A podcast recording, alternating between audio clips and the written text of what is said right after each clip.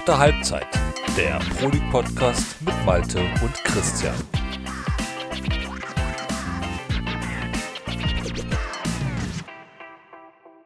Moin Moin und da sind wir nun wieder nach etwas längerer Pause zurück mit der dritten Halbzeit. Mein Name ist Malte, besser bekannt als Formkiller. Ich bin euer Moderator und mache die ganze Geschichte auch heute wieder nicht alleine mit der nächsten Ausgabe, sondern auch der gute Christian ist hier wieder mit dabei.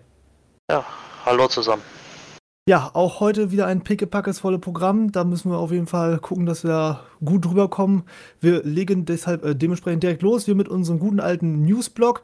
Wir haben zunächst einmal erstmal zwei Hinweise, die wir auf jeden Fall loswerden müssen, hinsichtlich zum einen etwaiger Regeländerungen, genauso wie äh, bezüglich des Movie Contest. Zu beiden Sachen gibt es momentan auf dem ähm, Pro League auf der Pro League Seite gibt es momentan einen Artikel jeweils zu. Ja, dementsprechend ähm, würde ich sagen, dann hast du noch was, Christian, was du noch loswerden musst? Genau, äh, wir arbeiten aktuell an neuen Konzepten, um die Community so ein bisschen bekannter zu machen. Eins dieser Konzepte habe ich ausgearbeitet, das ist das Ask Me Anything. Viele kennen es vielleicht, oder der eine oder andere kennt es vielleicht schon von Spieleentwicklern. Da geht es darum, dass ihr während einer Live-Sendung oder im Vorfeld Fragen stellen könnt einem bestimmten Gast, einer bestimmten Person, eventuell einer Gruppe, einem Team. Und diese werden dann entsprechend äh, von, vom Gast beantwortet. Da geht es dann darum, dass ihr da wirklich alles fragen könnt, von spielerischem über, wenn der Gast es zulässt, auch private Sachen. Ähm, genau, und das äh, wollen wir demnächst ausarbeiten und äh, da wird es dann demnächst auch nochmal eine News zu geben, wer der erste Gast sein wird und wie die Sendung aus, aussehen wird. Ja, und dann noch vielleicht ein kleiner Hinweis zum Abschluss hier auch noch in eigener Sache. Wir sind mittlerweile nun endlich auf Apple Podcasts vertreten, beziehungsweise jetzt auch auf vielen weiteren Podcatchern. Einsehbar das Ganze auf unserer Distribu Distributionsplattform, Entschuldigung, Anchor FM. Ich äh, ja, bin auf jeden Fall Fan davon, dass wir es endlich geschafft haben, auf mehreren Plattformen parallel vertreten zu sein und ähm, dementsprechend jetzt also sozusagen unsere Reichweite dahingehend äh, ein bisschen ausgeweitet haben und das technisch vernünftig auf die Beine gestellt bekommen haben. Ja, ansonsten, bevor wir gleich loslegen, natürlich nochmal wieder der allgemeine reguläre Hinweis. Themenvorschläge natürlich wieder, wenn ihr irgendwas habt, was ihr an Christian und mich richten wollt, wieder in den Forum-Thread hinein oder an Simlor, wenn ihr was habt, was unbedingt bearbeitet werden muss. Oder halt alternativ auch, ne, wenn ihr ja vielleicht uns hier unterstützen wollt, es gibt auch dazu einen Forums-Thread, wenn jetzt jemand von euch sagt, er möchte ganz gerne uns helfen. Wir haben letztens nochmal Personal, glaube ich, nochmal unsere Personalwünsche nochmal neu strukturiert. Genau. Und wenn der Artikel da, glaube ich, auch schon passend aktualisiert wurde, dann müsste da relativ gut auslesbar sein, was wir hier noch suchen an Verstärkung im Medienteam allgemein, aber halt auch für die dritte Halbzeit. So, dann natürlich nochmal ganz kurz worum geht es heute, dass wir das noch vielleicht kurz anknabbern, bevor wir loslegen. Also natürlich klar, erstmal der erste Spoiler-Rückblick. Die Hinrunde ist jetzt ja so ziemlich um. Fangen wir gleich natürlich mit an, klappern mal wieder so ein bisschen die Ligen durch. Keine Sorge, anhand der Laufzeit seht ihr schon, nicht jedes Team wieder drangekommen, sondern tatsächlich jetzt nur alles ja, ein wenig gemächlicher, ein wenig Fokus auf die ähm, ja, wichtigen, interessanten Situationen und weniger um das Mittelfeld. Also da heute ein wenig eingeschränkter, ein wenig verschlankt das Programm. Und dann kümmern wir uns noch um was, Christian? Ja, wir wollen uns mal die Spielsysteme der Teams in der Pro League anschauen. Welche, wer, wer spielt was, ähm, was oder welches Spielsystem hat welche Vorteile, welche Nachteile. Genau, und da wollen wir dann zusammen mit unserem Gast einmal drauf schauen. Genau, und dementsprechend also würde ich sagen, ich wünsche euch jetzt viel Spaß, genug der Einleitung, wir legen los mit der League One.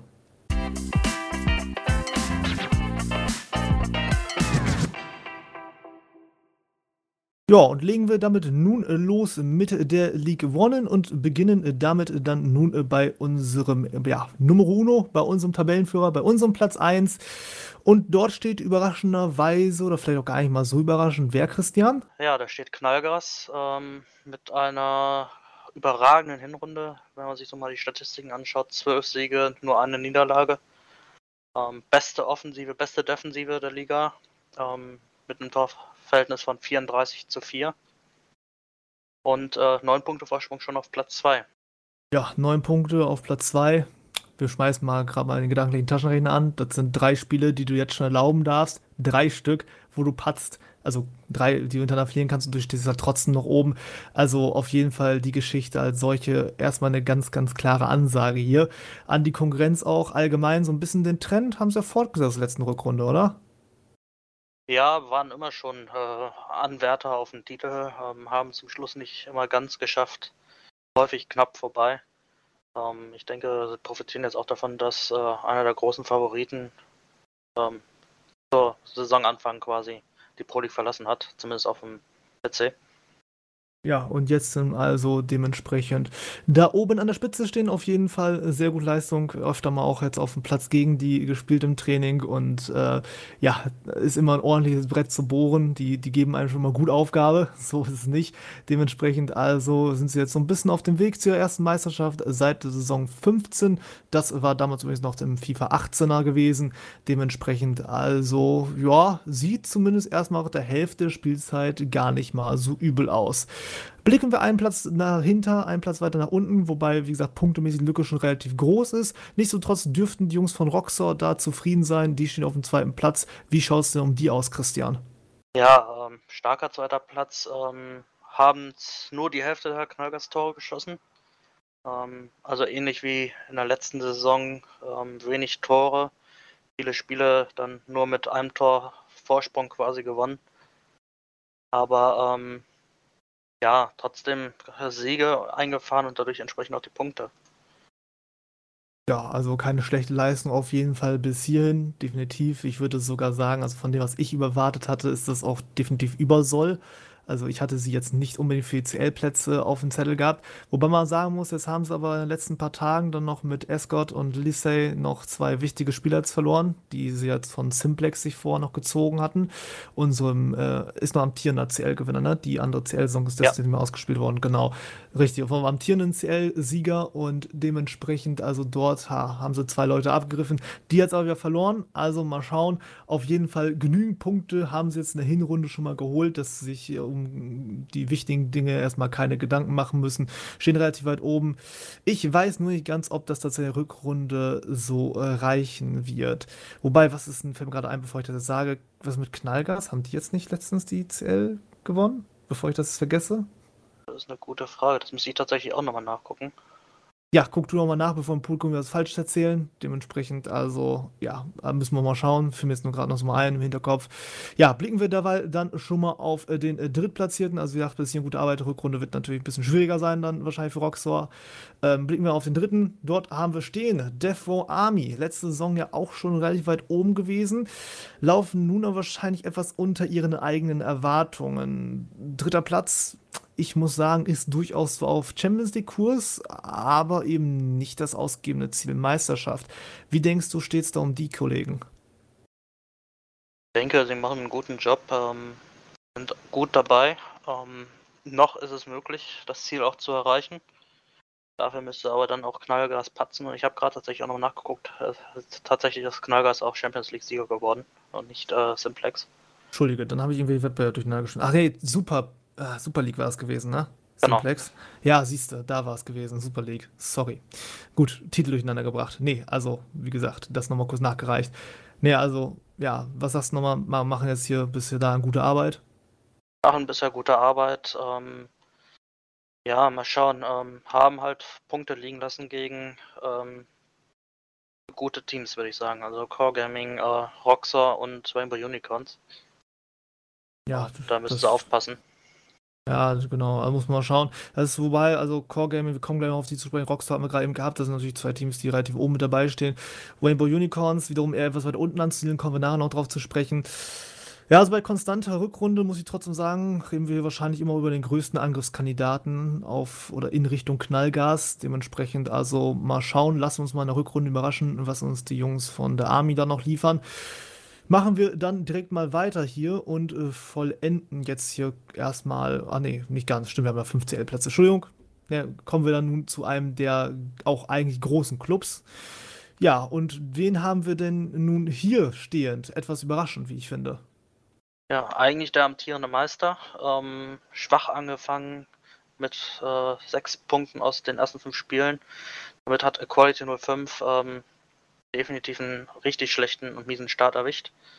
Sind immerhin schon wieder auf Platz 4 vorgerückt. Ähm, zuletzt drei Siege aus den letzten vier Partien, aber ähm, muss man mal schauen, ob das dann reicht, um Knallgas da oben nochmal einzuholen. Ja, also man kann sagen, so ein bisschen das Schwächemuster aus den letzten Spieltagen der letzten Saison setzt sich so ein wenig fort. Da habe ich ja noch, also zumindest selber noch so ein bisschen begründet gehabt von wegen der Meisterschaft und die steht kurz bevor und da kannst du mal ein bisschen nervös werden, mal hier und mal da was liegen lassen. So, aber ja, jetzt so ein wenig Schwierigkeiten haben sie. Vor allem muss man auch sagen, wenn man mal drauf blickt, im Vergleich zu den Top 3 da drüber ist die Defensive noch so ein bisschen das Problem ja, haben das Dreifache an Tonnen kassiert, was Knallgas kassiert hat. Das ist natürlich schon, wenn du da in den Verhältnissen redest, natürlich in absoluten Zahlen sind es immer nicht viele, aber es ist halt schon so, wenn du sagst, du willst die Meisterschaft anpeilen, dann sind das momentan einfach ein paar zu viele. Ja, aktuell ähnlich wie der vor Army halt aufgestellt, nur elf Punkte in Anführungszeichen bis zur Spitze, was halt eben auch fast vier Spiele sind. Und zudem muss man auch sagen, hat Equality, zumindest stand aktuell unsere Aufnahme, jetzt hier noch ein Spiel mehr auf dem Konto als die Konkurrenz.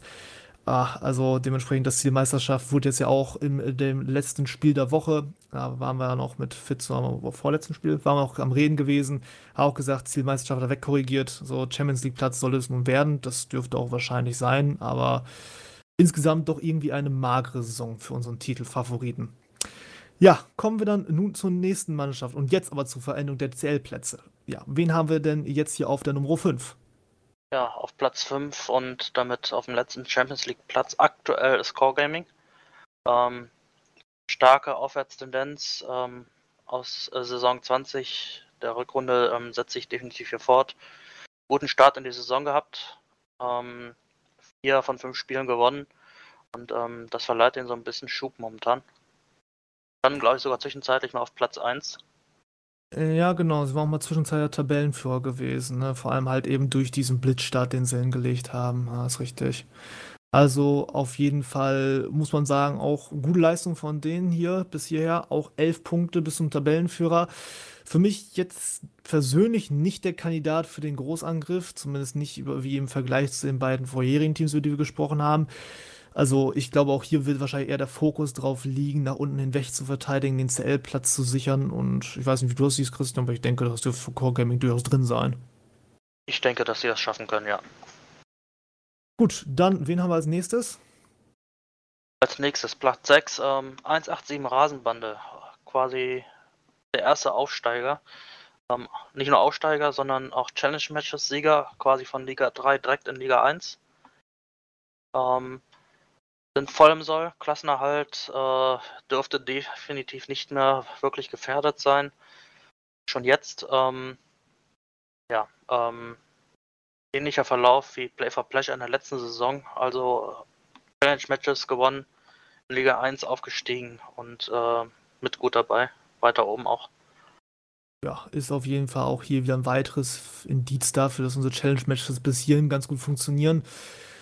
Ja, äh, kann man auch sehen, war relativ ähnlich, und bisher ist der Verlauf relativ ähnlich zu dem, was Play for Pleasure abgeliefert hat in der letzten Saison. Über die reden wir auch gleich nochmal. Also ähm, der EL-Platz ähm, dürfte es auf jeden Fall werden. So, CL muss man mal schauen. Für die Top 5 müssen sie wahrscheinlich noch ein bisschen strecken. Da fehlen momentan noch drei Punkte. So ein bisschen Lücke ist halt da. Aber ja, wenn zum Beispiel ein Torben da so weiternetzt, aktuell Platz 3 in der Torjägerliste, hat man dann 12 Buden schon auf dem Konto, dann kann man sich da vielleicht sogar nochmal ja, auf einen Wettbewerb höher werfen, da sich nochmal zu neuen Höhen aufschwingen. Ja, ansonsten dann jetzt nochmal ganz kurz vielleicht der Hinweis. Bis hierhin sind wir jetzt alle Teams einzeln durchgegangen. Ihr werdet es aber öfter mal überleben, äh, erleben, überleben sowieso, aber erleben, dass wir manche Teams im Mehrfachpaket nehmen, wenn wir jetzt zum Beispiel wie unsere kommenden Kollegen jetzt hier zwei Vereine haben, die sich relativ wenig nehmen, die äh, in Anführungszeichen gesichert, aber halt auch nicht besonders interessant dastehen. Wen haben wir denn ja jetzt im Mittelfeld? Ja, im Mittelfeld. Ähm, beide haben 20 Punkte bisher geholt sind äh, Angry Bears und Play for Pleasure. Da haben wir sie jetzt auch direkt. ähm, ebenfalls im Soll, äh, sechs Punkte vorm Abstieg, wenn ich das richtig im Kopf habe. Genau. Ähm, also schon ein bisschen Vorsprung, keinen sicheren, aber schon ein bisschen. Ähm, ja, und ähm, ich denke, die werden sich da auch im Mittelfeld halten können. Ja, Kursklassenhalt ist auf jeden Fall drin, EL-Plätze auch, so, dann Weg nach oben. Ja, sind dann halt jetzt schon, wenn ich mich jetzt nicht verzähle, fünf Punkte, ne, bis zum Zählplatz. Ja, halt auch drin noch in der Serie, wie gesagt, wir sprechen jetzt auch nur nach der Hinrunde, also da kann sich natürlich noch grundsätzlich einiges drehen und wenden, aber bis hierhin auf jeden Fall Gesicht unterwegs. Ähm, dementsprechend machen wir weiter mit der nächsten Mannschaft und das ist für mich persönlich eine kleine Überraschung. Äh, dort haben wir stehen äh, Baller Nation. Was ist denn äh, mit den Jungs los? Ja, Baller Nation, ähm, 18 Punkte, ähm, eine relativ interessante Statistik, 5 Siege, 5 Niederlagen und dreimal Unentschieden. Also so ein bisschen ausgeglichen alles. Ähm, sind jetzt ja auch die erste Saison in Liga 1. Quasi auch einmal Durchmarsch von Liga 4 auf, zu Liga 1 gemacht. Und ähm, halten sich eigentlich ganz gut. Sagen. Ja, also sie haben gegen die größeren Mannschaften, das kann man gut sehen, alle, alle Niederlagen, die sie kassiert haben, eigentlich größtenteils gegen die Top-Teams, aber sie leisten sich halt gegen direkte Konkurrenz und keine Feder und das bislang wird gut belohnt. Vier Punkte sind es momentan bis zum Abstiegsplatz. Ja, und somit scheint der Top-Kandidat, äh, der Top-Abstiegskandidat, zumindest laut Umfrage, die wir damals um, ausgeführt hatten, nun auf dem Weg zum Klassenhalt zu sein. Wie gesagt, überrascht auch mich positiv tatsächlich, waren ja auch nur knapp über meiner Truppe gewesen letzte Saison, haben wurden jetzt ja dann dementsprechend auch mit hochgeschoben und ähm, sie scheinen auf jeden Fall zu beweisen, dass sie ein gutes Management gehabt haben und sich ihre Qualitäten dazu geholt haben, beziehungsweise sich nochmal gut gesteigert haben und jetzt also auf dem Wege in eine mögliche zweite Saison in der League One zu sein. Das wiederum kann man nicht unbedingt von den nächsten beiden Mannschaften behaupten. Was haben wir denn da jetzt als nächstes stehen? Ja, äh, ich bin da so ein bisschen traurig, weil an einem Verein so ein bisschen mein Herz hängt noch so, also so ein kleines bisschen. Ähm, zwei Traditionsvereine, die schon fast in Abstiegsnot sind, äh, Rainbow Unicorns und FC Inter Berlin. Ähm, ähnlich zur letzten Saison ähm, haben es schwierig, da sich aus dem Keller rauszukämpfen. Ähm, letzte Saison waren sie schon Platz 9 und 10, jetzt sind es Platz 10 und 11. Ähm, damit quasi auch schon in der Abstiegsregion, zumindest aktuell durch die Tordifferenz äh, der FC Inter Berlin. Ja, also sieht momentan nicht wirklich schön aus. Man muss einfach sagen, mit Pech, ne, kann es halt einen der beiden, wenn nicht sogar beide erwischen. Lichtblick bei Rainbow, zumindest wenn ich nochmal so drüber schaue, ist eigentlich, dass sie defensiv ganz gut steht. Die Ergebnisse sind da immer knapp so. Und vielleicht könnte mal hier mal da so ein 0 zu 0 sie noch eventuell dann über die Ziellinie bringen. Müssen wir schauen, aber auf jeden Fall, also wenn sie sich klarer von den Rängen da unten distanzieren wollen, muss eine bessere Rückrunde her. Das hilft dann wirklich alles nichts. Ja, und dann kommen wir nun zu den beiden Mannschaften, die jetzt noch mit etwas Problemen gesegnet sind. Zwei Aufsteiger haben wir hier. Wen haben wir auf den, ja, in Anführungszeichen noch hinteren Plätzen dann 12 und 13? Ja, gerade von Liga 2 in Liga 1, ähm, Bad Touch und äh, Lokomotive Hubi haben definitiv größere Probleme, haben auch schon kleinen Rückstand auf Platz 9, also auf die Europa League Plätze. Dazwischen ist noch ein Platz zur sicheren Rettung, das ist Rainbow Unicorns. Da sind es noch zwei Punkte. Ähm, oder nur zwei Punkte Rückstand, aber trotzdem ähm, schwierig für beide, denke ich. Ähm, offensiv Probleme, ähm, dadurch wenig Punkte geholt und äh, für Lokomotive Hubi denke ich aktuell auch so eine kleine Achterbahnfahrt. Weil ähm, vorletzte Saison abgestiegen in Liga 2, den direkten Wiederaufstieg geschafft und jetzt äh, hängt man schon wieder im Keller fest. Ja, da haben wir das Phänomen, das kennen wir aus dem Profifußball auch noch so gut, der klassische Begriff Fahrstuhlmannschaft da so ein bisschen. Also für Liga 1 äh, ein bisschen schwierig, wird es kritisch. Für Liga 2 hat man letzte Saison doch noch nachbewiesen, dass man dafür dann zu gut ist. Ja, ist immer so ein bisschen schwierig, wenn du da einfach so zwischen den Räumen hängst. Müssen wir mal schauen. Also man kann aber trotzdem auch sagen, der Weg bis zum Ufer ist für beide Truppen nicht weit. Jedoch müssen sie sich halt vor allem vorne was einfallen lassen. Bad Touch 11 geschossene Tore, Lokomotiv Hubi gerade mal 6. Also, wenn du die Dreier holen willst, dann muss da schon ein bisschen mehr kommen. Ja, gut, und abrunden tut dann noch die Tabelle in der League One noch Mad Penguins. Die haben sich jetzt in den letzten paar Wochen aufgelöst. Dementsprechend also fallen jetzt hier nicht mehr ins Gewicht. Und damit haben wir eigentlich auch die League One soweit schon durch.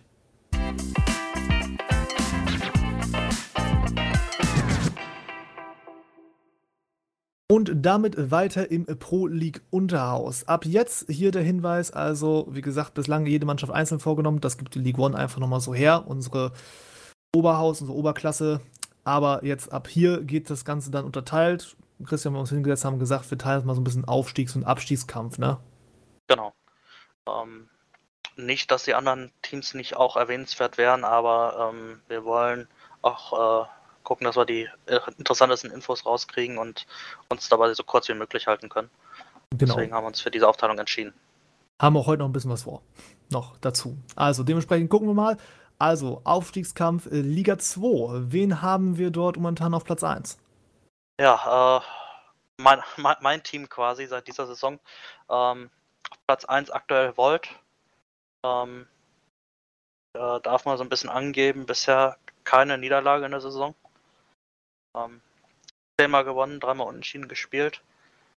Ähm, ich denke, das ist auch aufgrund unserer starken Defensive ähm, mit gerade mal fünf Gegentoren äh, ein klares Zeichen, dass äh, wir da auch bleiben wollen. Gut, ich glaube, ich übernehme, bevor noch zu viel Selbstlobpullei hier überfällt. Also, mein Glückwunsch auf jeden Fall erstmal zur Tabellenspitze. Das äh, läuft ja tatsächlich ganz gut für euch. Es sind jetzt auch schon acht Punkte vor dem Nicht-Aufstiegsplatz. Das ist natürlich jetzt auch schon ein gutes Polster. Hast schon gesagt, ihr habt noch kein Mal verloren. Äh, ich weiß nicht, wann wir so schnell wieder gegeneinander spielen. Dann müsste sich das hoffentlich ändern. Aber, ich weiß es. ach, lass mich raten, jetzt dieses Wochenend, oder? Ja, genau, genau. Oh ja, geil. Ja, also vielleicht, vielleicht sind wir dann die Ersten, die euch die Niederlage zufügen. Gehen aber auf jeden Fall, ich, ich sag mal, äh, man soll es noch nicht verschreien, aber das sieht schon echt sehr gut aus für euch. Also League One incoming? Fragezeichen, Christian? Der Wunsch ist da, ähm, wenn wir unsere Leistung halten können und weiterhin hinten dicht machen, auch wenn wir nicht unbedingt immer alles gewinnen können, dann sieht es ganz gut aus. Ja, ähnlich gut aus sieht es dann auch direkt für den Zoo-Platzierten. Dort haben wir einen weiteren Aufsteiger mit Unleashed United. Ebenfalls sieben Punkte, haben auch hier sich ein gutes Polster bearbeitet. Hier, ja, Christian, besticht vor allem die Offensive. Ja, ähm, die Offensive war schon immer gut von Unleashed United. Giorgotino dominiert irgendwie momentan so in jeder Liga, wo er spielt, ähm, schießt viele Tore. Ähm, dazu kommt äh, Prinz Muku, auch schon 13 Tore mittlerweile geschossen. Ähm, also beide zusammen haben 30 Buden. Ähm, die wissen, wie man Tore schießt und ähm, sind deswegen auch, denke ich, äh, aufgrund ihrer Offensive verdient da auf Platz 2.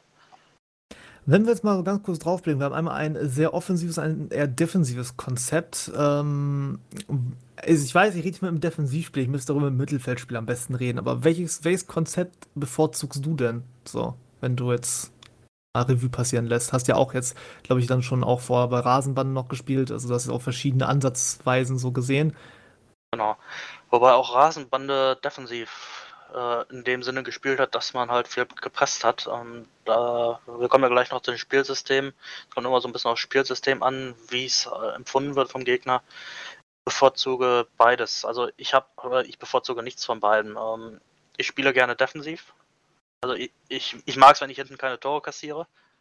Ähm, genauso mag ich es aber auch, wenn das Team offensiv spielt und viele Tore schießt, weil man dann auch da hinten entlastet wird. Also ähm, denke, es ist immer wichtig, dass man da so einen Mittelweg findet zwischen beiden. Ja, und dann würde ich sagen, gehen wir dann mal weiter zu Luxon. Wie gesagt, können wir dann nachher nochmal so ein bisschen über die Spielsysteme dann quatschen gehen. Gehen wir weiter mit Luxon, die wiederum jetzt also auf Platz 3 sind momentan das Aufsteiger-Trio Stand heute vollenden würden. Ähm, 28 Punkte, Boah, ein bisschen Distanz zu 1 und 2 ist da, aber sieht auch nicht so schlecht aus, oder? Nein, sieht nicht schlecht aus. Ähm, haben auch schon einen kleinen Vorsprung sich ausgearbeitet, wenn ich das richtig sehe. Ähm, haben auch vor allem auch eine starke Offensive, ähm, sind allerdings hinten nicht ganz so stabil ja, müssen sich da wohl, muss man schauen, aber wahrscheinlich weiterhin auf Kreatura verlassen. Bester Vorlagengeber der Liga. Elf äh, Vorlagen schon bereitet. Das ist auf jeden Fall ja, eine sichere Pfeiler, eine sichere Stütze, wenn es Richtung League äh, One gehen soll, Liga 1 gehen soll. Also sieht momentan ganz gut aus. Vier Punkte sind es jetzt auf äh, dann äh, Platz 4. Dementsprechend, also, ja, auf einem guten Weg sind sie, muss man mal schauen. Wie gesagt, Rückrunde ist ja noch ein bisschen lang, aber von daher kann sich dann noch vieles tun. Ja, und was sagt das Verfolgerfeld? Ja, äh, es gibt im Aufstiegskampf von Liga 2 noch zwei Kandidaten, die da mitspielen. Das sind Pro Giants und äh, Pro Gloria e Patria. Äh, so ein kleiner Zungenbrecher für mich. ähm, haben beide 25 Punkte, also nur drei Punkte hinter den Aufstiegsplätzen. Ähm, bei Provo war es als Absteiger in der letzten Saison von Liga 1 äh, zu erwarten, dass sie oben mitspielen werden. Ähm, haben die ersten acht Spiele auch ohne Niederlage gespielt. Ähm, Goloria hat tatsächlich dafür dann eine gute Entwicklung genommen. Ähm, die letzten drei Spiele gewonnen, sind auf dem besten Weg, ähm, zumindest an die Aufstiegsplätze ranzukommen, beziehungsweise die Position zu halten. Ja, also ich denke, abschließend kann man sagen, für beide Mannschaften ist der Aufstieg wohl noch drin. Ich halte Provo persönlich aufgrund ihrer Erfahrung ne, und der Tatsache, dass sie halt schon League One gespielt haben, ich halte sie doch für einen wenig in der Pole Position da, für ein bisschen im Vorteil gegenüber Pro Gloria, aber ne, nichtsdestotrotz auch die können es durchaus packen. Also von daher Aufstiegskampf in der zweiten Liga bleibt spannend. Ähm, ja, im Abschiedskampf haben wir jetzt dann irgendwo einen Strich ziehen müssen. Das äh, war dann jetzt vielleicht nicht hundertprozentig glücklich so gelaufen, aber ähm, anders geht's nicht, wenn wir jetzt nicht dann doch die halbe Liga besprechen wollen. Deswegen besprechen wir jetzt tatsächlich gerade nur die Mannschaften hier in der League 2 speziell, die auf den konkreten Abstiegsplätzen stehen. Ja, wie gesagt, ansonsten hätten wir dann doch wieder die ganze Liga mit dran fast ein bisschen gefühlt und von daher haben wir jetzt da mal den Cut gesetzt. Also, wen haben wir auf dem ersten Platz, dem ersten äh, roten Platz? Ja, der erste rote Platz ähm, ist Oldschool United. Der als Nachzügler auch aus Liga 3 mit aufgestiegen. Ähm, sind allerdings auch schon für die vier Punkte auf den äh, nächsten Platz, so dass sie dann sicher wären oder den Klassenerhalt schaffen würden. Ähm, ich denke, für die wird es ein bisschen schwieriger. Ja, zumal sie dann noch über die schlechteste Offensive momentan der Liga verfügen. Das macht dann, glaube ich, schon ein bisschen schwer, an den Klassenhalt zu glauben. Also Oldschool steht auf jeden Fall vor einer schwierigen Mission. Ja, Ende natürlich noch ungewiss. Wir wissen halt noch nicht so richtig, wo der Weg hinführt. Nur halt die Tatsache, wenn du, wie gesagt, auch oben haben wir vorhin schon mal drüber gesprochen, Liga 1, wenn du keine Tore schießt, dann wird das schwierig mit den drei Punkten. Ebenfalls schwierig und heute irgendwie tacht ne, der traurigen Traditionsvereine so ein bisschen. Wen haben wir als nächstes? Ja, auch schon wieder so eine sogenannte Fahrstuhlmannschaft. Äh, abgestiegen, letzte Saison wieder aufgestiegen, jetzt wieder vom Abstieg, das sind Blue Jays. Ähm, das wird, wäre dann der dritte Ligawechsel in drei Saisons, haben wir ja gerade gesagt. Ähm, sechs Punkte Rückstand ähm, ist nicht unmöglich, aber schwierig. Ähm, vor allem auch, weil man jetzt gerade erst äh, den Kader so ein bisschen ausgemistet hat ähm, und nur noch über neun wirklich aktive Spieler verfügt. Und ähm, ja, Hoffnung ähm, muss man mal schauen. Gerade noch äh, Zulu dazugeholt als Defensivspieler, wobei ich ihn letztens im Training auch mal auf dem Mittelf im Mittelfeld gesehen habe. Ähm, ja, muss man mal schauen, ob das weiterhilft. Ja, Zulu hat insgesamt knapp 180 Liga-Einspiele geholt. Also ich kann aus eigener Erfahrung sagen, ich habe keine meiner Mannschaft, der 180 Liga-Einspiele hat. Von daher ist es schon ein Transfer, wo ich nicht schlecht gestaunt habe. Mal gucken, ob dann ja, rund um den Kollegen rum vielleicht dann wieder ein wenig neues Leben in die Truppe eingehaucht werden kann. Ja, auch wenn die Hoffnung noch lebt, kann man, denke ich, sagen, kam der Wiederaufstieg wahrscheinlich einfach eine Saison zu früh. Ja, wenn sie jetzt noch schnell genug die Leute finden, um dann die Truppe jetzt zusammenzukriegen, hast du ja gerade gesagt, neun aktive Spieler, ähm, dann können sie wahrscheinlich noch eine einigermaßen Liga 2 taugliche Mannschaft aufstellen und vielleicht noch einen Turnaround hinkriegen, aber da sind schon, man merkt es, viele hätte, wenns und wäre dabei. Also easy wird es auf alle Fälle nicht. Genauso wenig wie für die nächsten Patienten auf unserem Abstiegstisch. Ja, äh, Phone Gaming. Ähm, eigentlich auch schon gefühlt ewig in Liga 2. Es ist aktuell die fünfte Saison. Und ähm, ist wahrscheinlich dann auch vorerst die letzte, zumindest aus Sicht der Hinrunde. Ähm, neun Punkte schon auf äh, den ret rettenden Platz. Ähm, die überhaupt erst zwei Punkte aus eigener Kraft geholt. Ähm, das macht schon schwierig. Ja, kurios ist sie doch, wenn man da mal so drauf blickt. Ne? Also, die Tordifferenz sieht jetzt nicht so ultra katastrophal aus. Ne? 14 zu 25, das ist jetzt nicht toll, aber halt auch eigentlich nicht, dass du denkst, nur zwei Punkte holst du damit so oder so. Von daher, ja, ich weiß nicht so richtig. Also viele Spiele auch hier wahrscheinlich wieder knapp verloren. Ne? Wir haben gegen sie unentschieden gespielt, von daher, also ich weiß jetzt nicht, warum sie jetzt, also gegen uns haben sie gute Leistung gebracht, von daher wusste ich jetzt nicht, warum sie jetzt unbedingt gegen jede andere Truppe da verloren haben. Ähm, oder gefühlt jede andere. Wir haben gegen Blue Jays auch noch unentschieden gespielt. Aber wie gesagt, es fehlen einfach so die drei Punkte-Dinger. Ne? Es fehlen einfach so ein, zwei Siege mal, wahrscheinlich auch einfach rein für die Stimmung, dass da mal so ein bisschen das Ganze gekippt werden kann. Mal gucken, wie dann jetzt der Anfang der Rückrunde für sie wird. Aber insgesamt muss man ja auch sagen, es erscheint irgendwie äußerst schwierig, Mission Rettung. Ja, gefühlt irgendwie dann doch der erste reguläre Absteiger. Jedoch halt, na, muss man mal schauen. Also für ein komplettes Abschreiben ist auf jeden Fall noch zu früh. Zumal, wenn man bedenkt, letzte äh, Saison waren sie auch erst in der Rückrunde so richtig aktiv. Ich glaube, was waren sie da gewesen in der Rückrunde? Äh, in der Rückrunde haben sie Platz 4 geholt. In der Rückrundentabelle. Ja, genau, richtig. Das war auch so eine Mannschaft, die da stark aufgedreht hat. Gut, ähm, dann abrunden tut auf jeden Fall schon mal feststehender quasi Absteiger, Auflöser FAL. Ja, also ihr merkt, leider Gottes, letzte Saison sind wir ziemlich lange, ziemlich gut davor, äh, davor gefeilt geblieben. Ne? Also ziemlich lange drum herum gekommen. Leider in dieser Saison schon in beiden Top-Ligen schon zwei. Das ist halt, ah, momentan nicht so schön. Also müssen wir mal schauen, wie es dort weitergeht. Ja, und dementsprechend weitergehen auch wir eine Etage tiefer.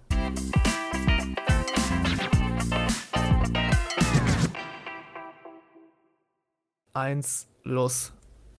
Und damit sind wir nun also in der League 3 angekommen und widmen uns auch hier den Aufstiegskampf. Und hier stelle ich direkt zu Anfang fest, hier haben wir ein Kuriosum, was ich so auch noch nicht gesehen habe. Gut, ich bin jetzt noch nicht so ultra lange dabei, aber immerhin schon lang genug, um meinen zu können, dass das nicht alltäglich passiert. Wen haben wir auf dem ersten Platz in Liga 3? Ja, auf dem ersten Platz in Liga 3 ist der Vorarmy 2. Quasi eine der wenigen Zweitmannschaften oder Zweitvertretung ähm, ungeschlagen, neun Siege, drei Unentschieden, null Niederlagen. Ähm, auch hier herausragend die Defensive mit nur fünf Gegentoren. Ähm, profitieren, denke ich, definitiv auch von der Erfahrung der ersten Mannschaft, ähm, wo acht alte Spieler von Defo Army 1 quasi im Team von Defo Army 2 jetzt sind. Ja, das ist auf jeden Fall eine Ausgangslage, wo man schon mal sagen kann, ähm, nicht schlecht. Ne? Gut, klar speist die meisten zwei Vertretungen aus vielen auch aus der ersten Mannschaft, wo man halt hier sagen muss, die erste Mannschaft ist jetzt auch keine üble Truppe. Von daher machen sie auf jeden Fall was richtig. Ja, ich weiß jetzt nicht, ich, ich persönlich bin immer nie so Fan ganz groß von Zweitvertretungen. Also ich kann schon verstehen, warum man sie hat, aber wenn ich überlege, dann nächstes Jahr gegen eine Zweitvertretung spielen zu müssen, das geht dann schon mh, hm, irgendwie, irgendwie ein bisschen gegen die Ehre. Aber wie gesagt, die Jungs machen einen guten Job, ist in Ordnung. Zehn Punkte Polster haben sie mittlerweile schon. Also der Weg ins Pro League Unterhaus ist schon mal gepflastert, kann man sagen. Gegangen werden ach, muss er noch, aber das dürfte aller Wahrscheinlichkeit nach kein äh, großes Problem sein. Blicken wir dann auf den Zweitplatzierten. Wen haben wir dort? Ja, ein Verein, dessen Namen ich einfach nicht aussprechen kann. Achso, ähm, äh, Rudlev, um das mal ganz kurz weg, genau. ja, um das ganz kurz wegzunehmen hier. Das, äh, es, es, es gibt immer so einen Verein, der einen Namen haben muss, den man einfach nicht aussprechen kann oder nicht möchte oder ähm, ja, Aufsteiger aus der Ligue 4 ähm, sind auch auf dem Weg zum Durchmarsch. Ähm, schon acht Punkte Vorsprung auf die Verfolger. Ähm, äh, haben sich intern etwas gewandelt. Der Ex-Kapitän Durm ist vor kurzem aus dem Verein gegangen und ähm, mit, Russ, äh, mit Mustang haben sie sich quasi einen erfahrenen Mann geholt, der die Leistung da so ein bisschen übernommen hat.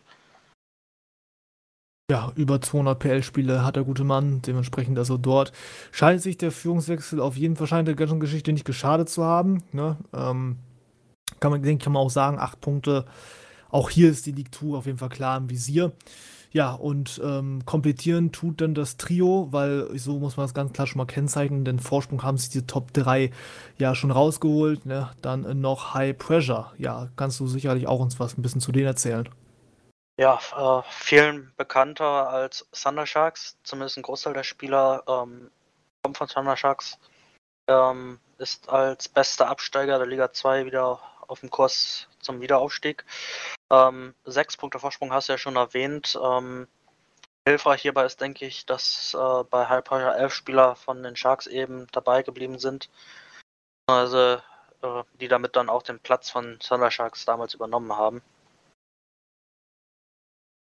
Ja, also ich denke mal, Erfahrung an dieser Stelle ist da auf jeden Fall Genüge vorhanden. Also wie gesagt, so ein bisschen halt der Nachfolger der Thunder Sharks, so Aufstieg, denke ich mal, ist ein machbares Ziel. Sechs Punkte ist natürlich jetzt alles noch nicht in trockenen Tüchern, aber ich denke mal, die Erfahrung der Truppe dürfte sich da auf Dauer durchsetzen. Ich bin tatsächlich persönlich ein Mensch, der sehr gerne da auf erfahrene Kräfte ganz gerne mal setzt und ich denke, das, das lohnt sich auf jeden Fall auch. Ne? Also ich weiß nicht, was bei dir ist so, wie viel du mit neu oder frischen Spielern quasi gespielt hast und wie viel mit erfahrenen, aber in meiner meine Meinung ist zumindest immer, dass, dass Leute, die schon 100, 200 Spiele auf dem Buckel haben, dass die halt in vielen Situationen weniger nervös sind. Ne? Ja, Nervosität ist das eine. Ähm, auch ähm, die meisten wissen, was sie zu tun haben. Ähm, wobei es auch nicht schaden kann, auch mal ein paar frische Spieler zu haben, die man so ein bisschen selbst formen kann, nach seinen Vorstellungen. Ähm, auch bei erfahrenen Spielern habe ich halt in der Vergangenheit schon die Erfahrung gemacht, dass die manchmal auch eingefahren sind und ähm, nicht bereit für neue Sachen sind. Ja, gut, ne, das ist natürlich ein anderer Punkt. Ja, hast recht. Also im Ende ist natürlich immer die Sache, worauf man dann so ein bisschen setzt. Ja, natürlich, klar, auch da haben natürlich ihre frischen Spieler ihre Vorteile. Auch wenn man jetzt bedenkt, demnächst steht jetzt noch ein neuer FIFA-Teil an. Also gerade mit dem neuen FIFA-Teil wurden auch wieder so neue ähm, spielerische Methoden damit einhergehen. Da, da, kannst du, denke ich, auch manchmal vielleicht sogar, wie du schon sagst, ein bisschen besser damit fahren, wenn du da auf neue Kräfte setzt. Aber, na, wie gesagt, ich persönlich zumindest eher ein Vertreter der Kategorie Erfahrung. Gut, apropos Erfahrung. Erfahrung, darin habe ich auch damit, was jetzt kommt, nämlich den Abstiegskampf. Nun also in der Liga 3 haben wir jetzt dieses Mal ein paar mehr Mannschaften mit drin und steigen ein. Bei wem? Steigen ein mit Platz äh, 10, also noch nicht auf dem Abstiegsplatz, aber kurz davor, das sind Limited Edition. Ähm, mit 12 Punkten noch zwei Punkte eben über dem Strich. Ähm, ein schwieriges Jahr, denke ich, ähm, als Neuling, aber schlagen sich dafür schon gar nicht so schlecht. Ja, ich denke auch, wie für alle folgenden Mannschaften lässt sich hier schon direkt sagen, dass es halt für einen Mittelfeldplatz so ein bisschen eine Offense hapert. Also auch bei den Edition, zählt auch für die nachfolgenden. Aber insgesamt stehen die Jungs noch über dem Strich. Ähm, jedoch muss ich sagen, ich zumindest persönlich glaube an einen direkten Wiederabstieg, da sich die Konkurrenz von unten, auf die wir gleich noch zu sprechen kommen, wahrscheinlich aufgrund höherer Qualität und mehr Erfahrung wahrscheinlich durchsetzen wird. Zumindest meine Meinung jetzt hier. Also Limited Edition, ich meine es nicht böse, nichts Persönliches ist, aber so, wenn, wenn ich drauf gucke und ähm, ja, ich erkenne die eine oder andere Mannschaft da unten ja auch noch. Von daher, ich, ich hätte gesagt, das wird, das wird heikel für euch, wirklichst. Ja, und dann äh, direkt nämlich eine Mannschaft, die ich meine, die noch vorbeiziehen könnte, sind wer? Ja, ähm, TSV Cyber Warriors. Ähm, muss mich da mal noch so ein bisschen dran gewöhnen, weil ich habe damals bei den TSV Underdogs gespielt, die haben sich dann nach irgendwann umbenannt. Ähm, wissen wahrscheinlich auch selbst nicht zu 100%, wie sie auf äh, den Abstiegsplatz gelandet sind.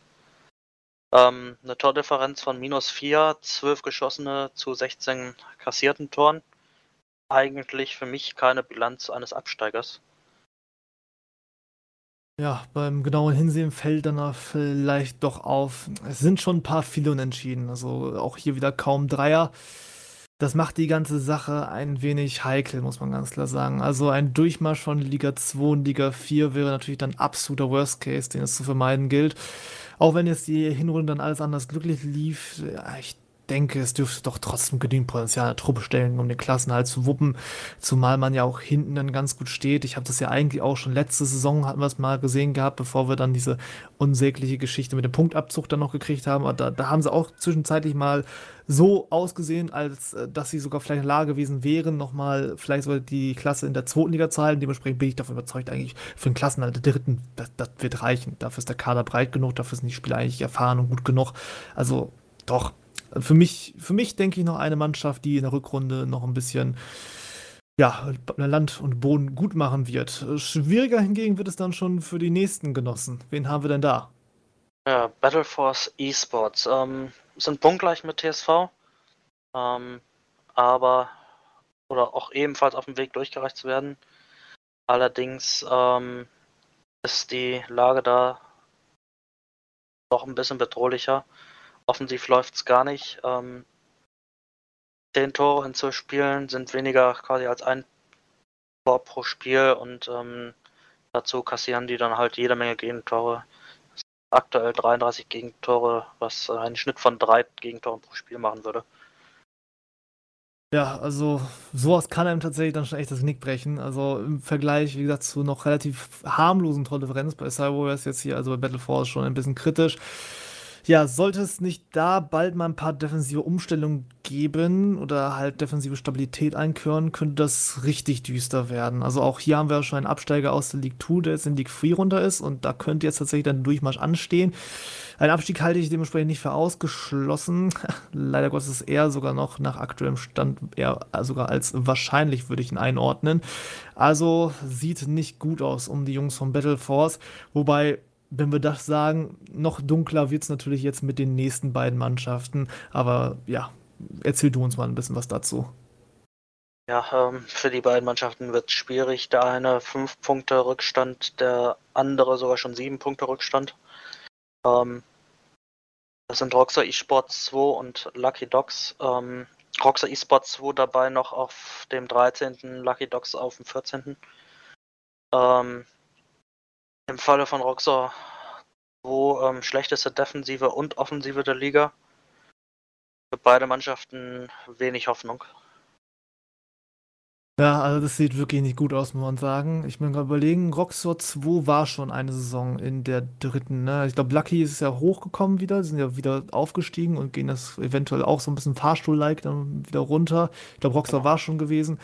Ah, aber wenn ich mir angucke, wenn ich Wetten abgeben müsste, ne, ich glaube, diese beiden Teams werden jetzt wahrscheinlich meine Top-Abstiegsfavoriten. Ich weiß, ich lehne mich damit jetzt nicht weit aus dem Fenster, wenn ich über die beiden Tabellenletzten spreche, aber ich würde sagen, wirklich ein Gang in Liga 4 dürfte hier nur noch durch einen radikalen Leistungsschub in der Rückrunde abgewendet werden. Also da müssten sie jetzt schon richtig aufdrehen, um sich vor dem Abstieg oder den, ja doch den Abstieg in Liga 4 zu retten. Apropos liegt vor, ich würde sagen, damit machen wir jetzt dann gleich weiter.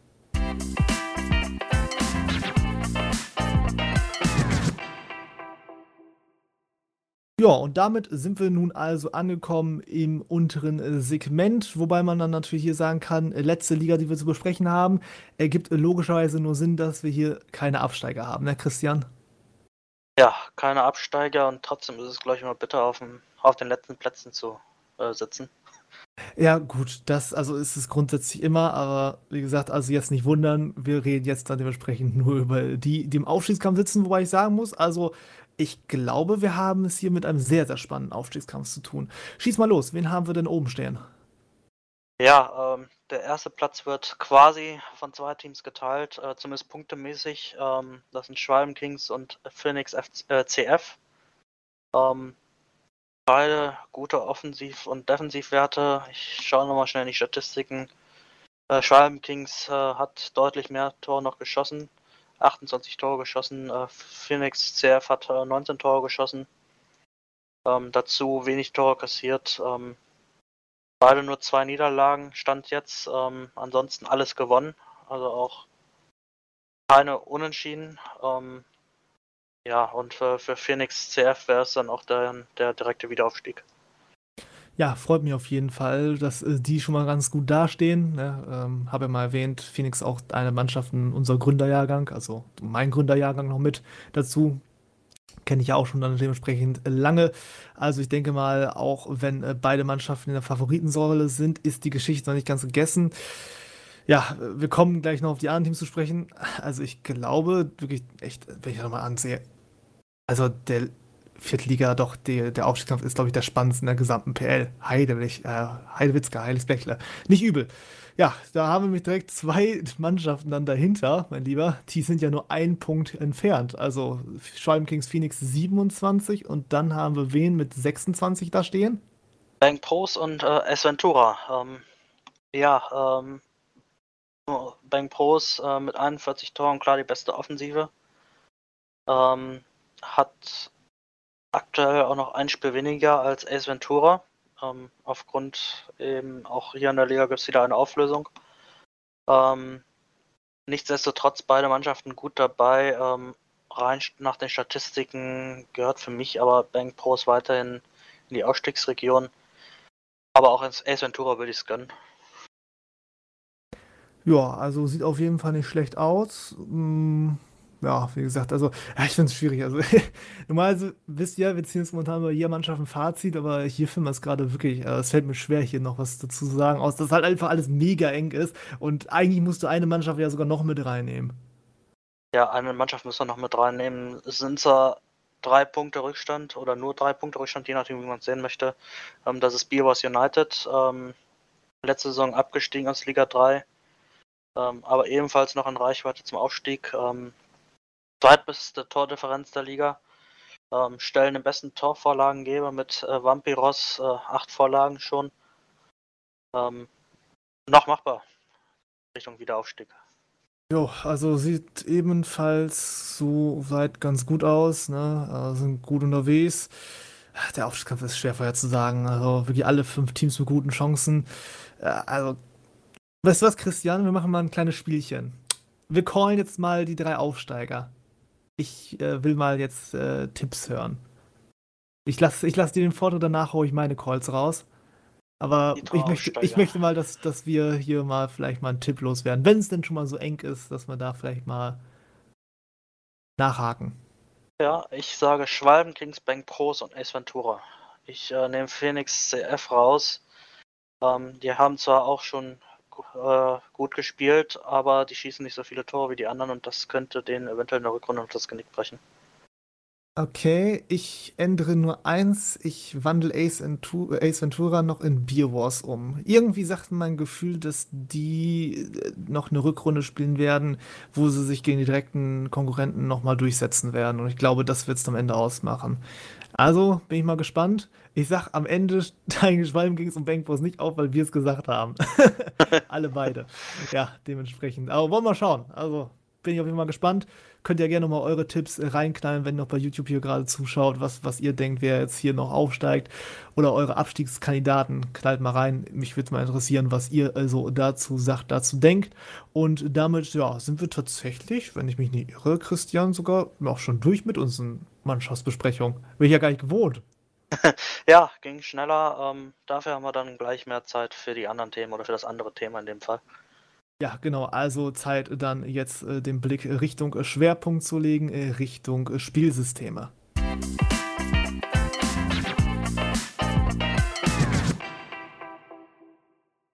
Und damit sind wir also nun heute beim äh, glorreichen Schwerpunkt angelangt. Und den machen Christian und ich natürlich nicht alleine. Wir haben uns auch heute wieder Expertenhilfe dazu geholt, beziehungsweise einen Gast dazu geholt, der uns ein wenig helfen soll, in diesem taktischen Zahlenwirrwarr heute ein wenig uns zurechtzufinden. Ich begrüße heute bei mir Steve Davis. Ja, schönen guten Abend. Schön, dass ich dabei äh, sein darf. Ähm, zu meiner Person sage ich vielleicht auch noch ein paar Worte. Ähm, Steve Davis, ähm, beziehungsweise Dennis, mit bürgerlichem Namen.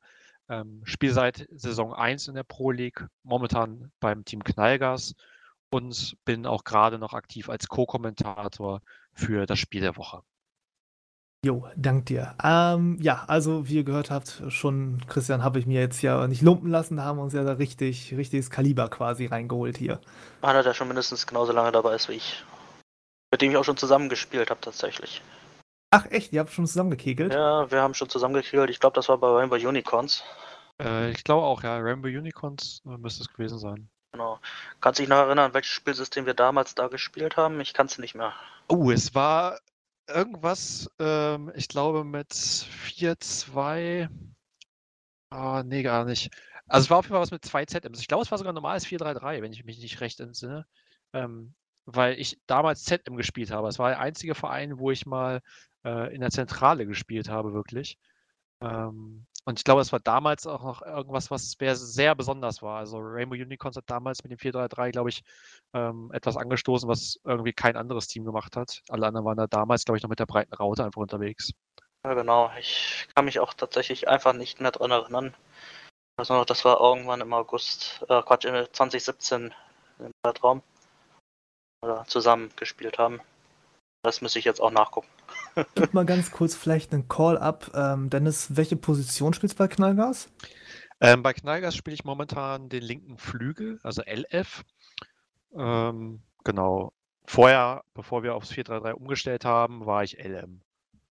Das heißt, also wir haben hier, äh, ich, ich schiebe dich jetzt mal ganz getrost ins Mittelfeld hinein, damit meine Taktik jetzt hier aufgeht. Das heißt, ich habe hier heute einen Verteidiger, einen Mittelfeldspieler und einen Angreifer. Das ist auch schon mal ganz nett. Wobei, wie gesagt, natürlich dann bei dir in deinem Sinne dann jetzt als LF dann natürlich jetzt ein bisschen weiter vorne bist, nochmal eine Position, aber ich denke, das geht soweit schon so klar. Ja, dann kommen wir nun mal auf das heutige Thema ein bisschen zu sprechen. Also, wir wollen uns die ähm, Formation ansehen, was wir so haben. Und ähm, ich würde mal sagen, wir starten mal ganz locker rein und sprechen erstmal über den ganz großen Klassiker, den wir in der Pro League haben. Wir sind natürlich auch so frei gewesen, haben ein bisschen was rausgeschrieben dazu.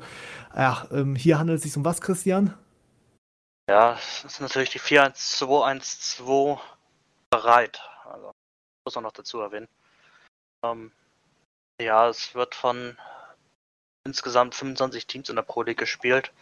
Von Liga 1 bis Liga 4 sind äh, jede Menge Teams vertreten. Ähm, auffällig allerdings, äh, international ist die Ausstellung äh, nicht, nicht häufig, besonders in dem Fall gar nicht genutzt. Ja, tatsächlich international nicht berücksichtigt. Ähm, da direkt mal erstmal die, ich wollte eigentlich lockere Einstiegsfrage bringen, aber jetzt hat mir Christian schon so einen Steilpass verpasst. Ähm, warum spielen so viele deutsche Mannschaften, Dennis, diese Aufstellung? Aber warum ignoriert man das Ding quasi auf der internationalen Bühne? Ich glaube, da merkt man so ein bisschen auch eine kleine Spaltung der Community. Also ähm, der internationale Bereich ist da, ähm, ja, ich würde sagen, auch von den Spielanlagen schon ganz anders gewesen. Wenn man so in den Anfängen von FIFA 20 oder davor guckt, ähm, waren die Teams eher schon immer auf Ballbesitz im internationalen Bereich bedacht, wollten also mehr den Ball halten und haben auch viel mehr einen Fokus drauf gelegt, wie man sozusagen das Mittelfeld mehr beherrschen kann, den Ball besser laufen lassen kann. Ähm, und die deutschen Mannschaften, würde ich sagen, die haben das gemacht, was sie immer gemacht haben. Und hier wird erstmal nichts geändert. Und frei nach dem Motto ähm, sind auch viele Mannschaften sehr lange dieser Formation treu geblieben. Ähm, Im Endeffekt funktioniert es ja auch. Ähm, also man kann damit Spiele gewinnen. Ich glaube, wir sehen ja einige Teams auch äh, auf der Liste, dass man sagen kann, die können damit was, was gewinnen. Ähm, und das ist natürlich das Einfachste eigentlich. Also wer diese Formation nicht kennt, ich weiß nicht, der hat wahrscheinlich noch nicht so viel FIFA gespielt. Also es ist eine sehr grundlegende Formation, ähm, die viel bietet und vor allen Dingen halt auch relativ simpel aufgebaut ist. Also man hat sehr stark strukturiert sozusagen die einzelnen Bereiche mit einem DM, Außenmittelfeldspieler, einem Offensivmittelfeldspieler. Also es ist sehr klar äh, unterteilt sozusagen das Feld, wer wo agiert. Ja, ich würde mal sagen, wir greifen uns mal ganz kurz einmal die Taktiktafel raus. Also, ähm, ja, hinten aufgebaut, relativ klassisch. Ähm, Viererkette erstmal hinten stehend. Davor dann also einen Sechser, einen LM, einen RM ein Zehner, also ZOM und davor dann eine Doppelspitze.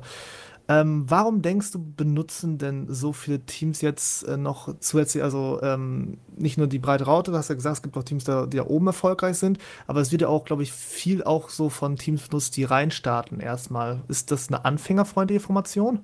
Auf jeden Fall. Also ich glaube, viele Leute kennen diese Formation, zum Beispiel aus dem Ultimate Team-Bereich, kennen sie aus Karriere, ähm, weil es einfach einfach zu spielen ist. Du hast zwei Stürmer, gerade zum Beispiel, wenn du im Singleplayer unterwegs bist, würde ich sagen, ähm, hast du immer jemanden von, den du anspielen kannst, im Vergleich zum Beispiel, wenn dein LF-Bot auf einmal total blöd läuft und du ihn nicht anspielen kannst.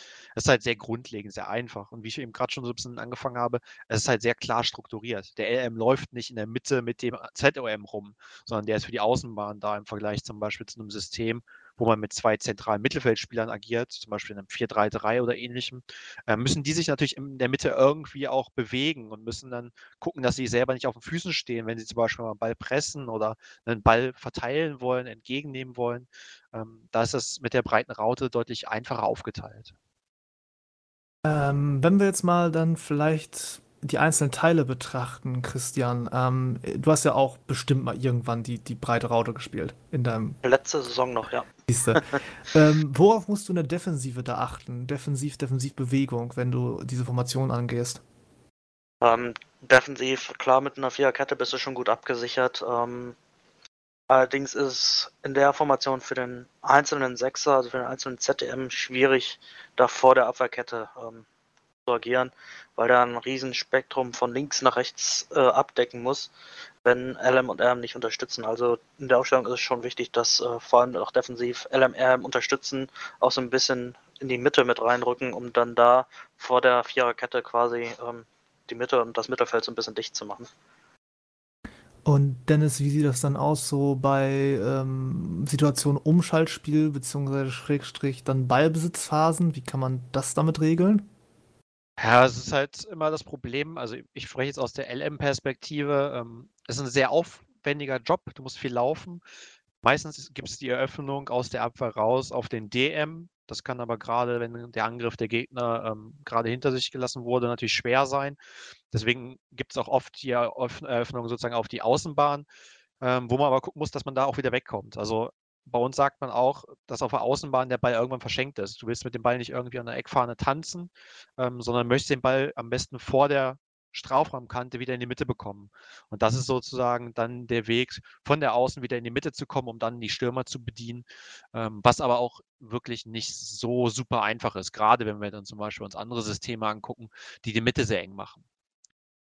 Ja, und offensiv, da kann ich vielleicht meinen Senf mal dazugeben, ist es so, also wenn du die spielst als Stürmer, ähm, es hängt so ein bisschen davon ab, FIFA-teilmäßig war es früher, fand ich, einen kleinen Tacken anders, weil da konntest du noch ein bisschen mehr variieren, wenn es um Körpergröße ging.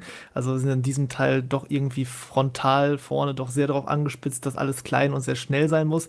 Ich fand, da konntest du letzten Teil noch ein bisschen zwischendurch mal zumindest ein paar Zentimeter drauflegen jetzt keine zwei Meter, aber schon damit du ein bisschen arbeiten konntest. Äh, da war es nämlich dann so gewesen, dass du eine klare Rollenaufteilung gemacht hast. Jetzt in diesem Teil, so sagst du halt, wahrscheinlich beide Stürmer musst du klein werfen in der Regel.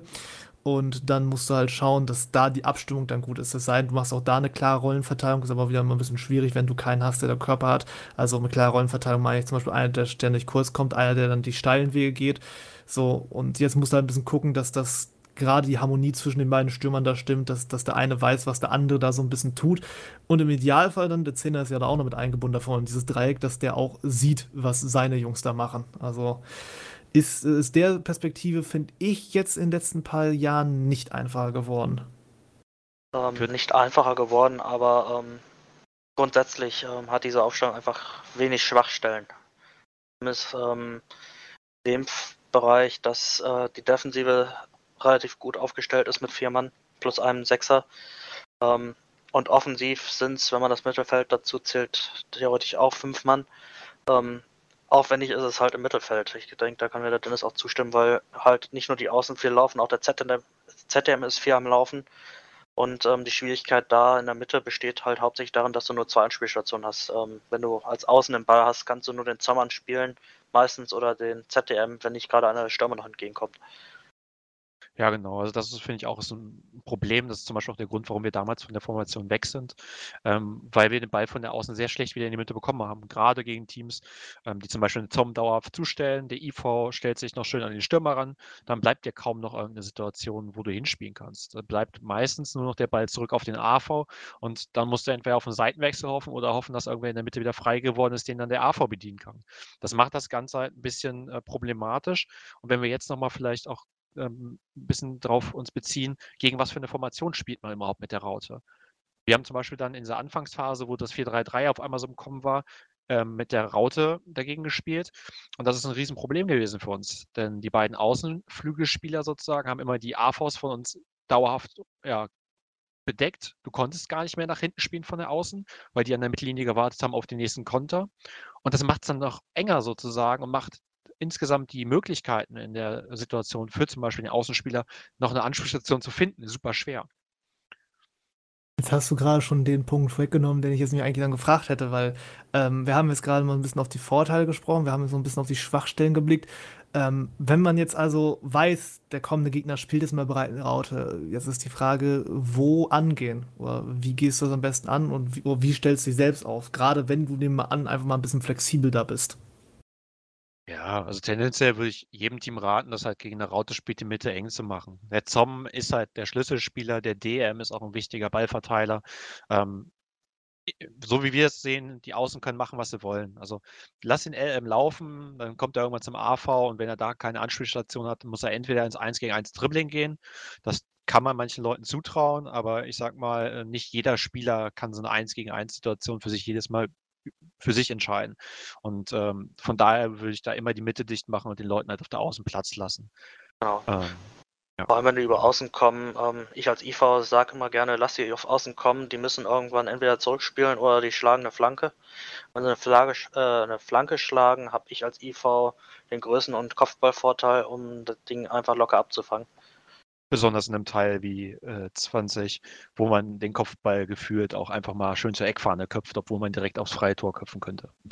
Ein leidiges Thema tatsächlich. Also Kopfbälle in FIFA 20. Ja, hört bloß auf. Das ist wirklich, das ist auch ein Trauerspiel, muss ich sagen. Also das ist nicht schön. Ja, kommen wir dann nun zur leichten Varianz, ähm, die wir noch mit drin haben, denn es gibt ja nicht nur die breite Version, es gibt ja auch noch einige Teams, die die enge Version spielen. Ähm, Dennis, sag mal, wie viel Unterschied besteht jetzt nun im Endeffekt wirklich zwischen diesen beiden Formationen? Ja, es kommt halt drauf an, wie die Leute spielen. Spielen sie wirklich die enge Raute oder haben sie einfach was anderes aufs Papier gelegt und spielen aber trotzdem denselben Schuh sozusagen wie bei der Breiten? Ähm, ich gehe jetzt einfach mal davon aus, unterstelle den Teams, dass sie auch wirklich eine enge Raute spielen. Ähm, dann ist das etwas, was gut funktionieren kann, wenn man äh, kurz passstarke Spieler hat, da man da in der Mitte viel besser den Ball laufen lassen kann mit direkten Pässen und nicht so weite Wege zwischen den Spielern hat aber es nimmt dir halt insgesamt Raum vom Feld, den du gar nicht nutzt. Ähm, du hast halt die Außen dann sozusagen ein bisschen weniger äh, in Benutzung, aber musst halt vielleicht ähm, vom Gegner sozusagen dann trotzdem wieder auf die Außen ausweichen, wenn die zum Beispiel mit Flügelspielern oder halt mit Außenmittelfeldspielern arbeiten. Das heißt, das ist tendenziell etwas, was für dich zwar funktionieren kann im Spielaufbau, wenn du Pech hast, aber am Ende bei der breiten Raute wieder landet meistens bei der breiten Raute zum Schluss, weil du halt offensiv äh, gucken möchtest, dass du auch die Außen bedienst. Ähm, da laufen die Außenmittelfeldspieler quasi genauso viel wie bei einer breiten Raute. Den einzigen Vorteil, den ich in dieser Aufstellung oder in dieser Formation sehe, ist, ähm, dass du bei Situationen wie Freistößen oder Anstoß oder ähnlichem ähm, die Möglichkeit hast, dass äh, die Spieler schon besser positioniert werden, also die Mitte am Anfang dicht machen können und auch das Spielsystem dich selbst, äh, manche Spiele noch mit Stellungsspieltaste, dich so ein bisschen mehr Richtung Defensiv, äh, wenn du defensiv unterwegs bist, auch in die Mitte ziehen. Ja, also ich gehöre auch dazu. Wir, wir haben es auch mal, glaube ich, bei uns probiert. Das ist auch schon ein Weilchen her, dass wir das mal verwendet hatten. Das dann auch hauptsächlich wegen Spawning-Geschichte und um den Leuten da mal taktisch einzutrichtern, dass sie ein bisschen mehr ins Zentrum arbeiten. Also ich habe das dann nicht benutzt, um das wirklich an Spieltagen zu wenden, sondern das habe ich mir so ein wenig ins Training damals einintegriert, wenn ich mich nicht irre. Ja, aber wie ihr schon sagt, also ich sehe das auch so. Also die beiden Aufstellungen nehmen sich jetzt nicht so richtig viel, hängt auch immer dann so ein bisschen von Interpretation ab ich sehe halt auch dann die Gefahr, dass du es halt das Spiel ein bisschen zu eng machen kannst, wenn du das wirklich als enge Raute interpretierst. Ähm, machen wir dann, würde ich vorschlagen, einen Systemwechsel und kommen wir jetzt nun zu deiner Paradedisziplin, Dennis. Ich nehme es zumindest mal an, dass du die kannst.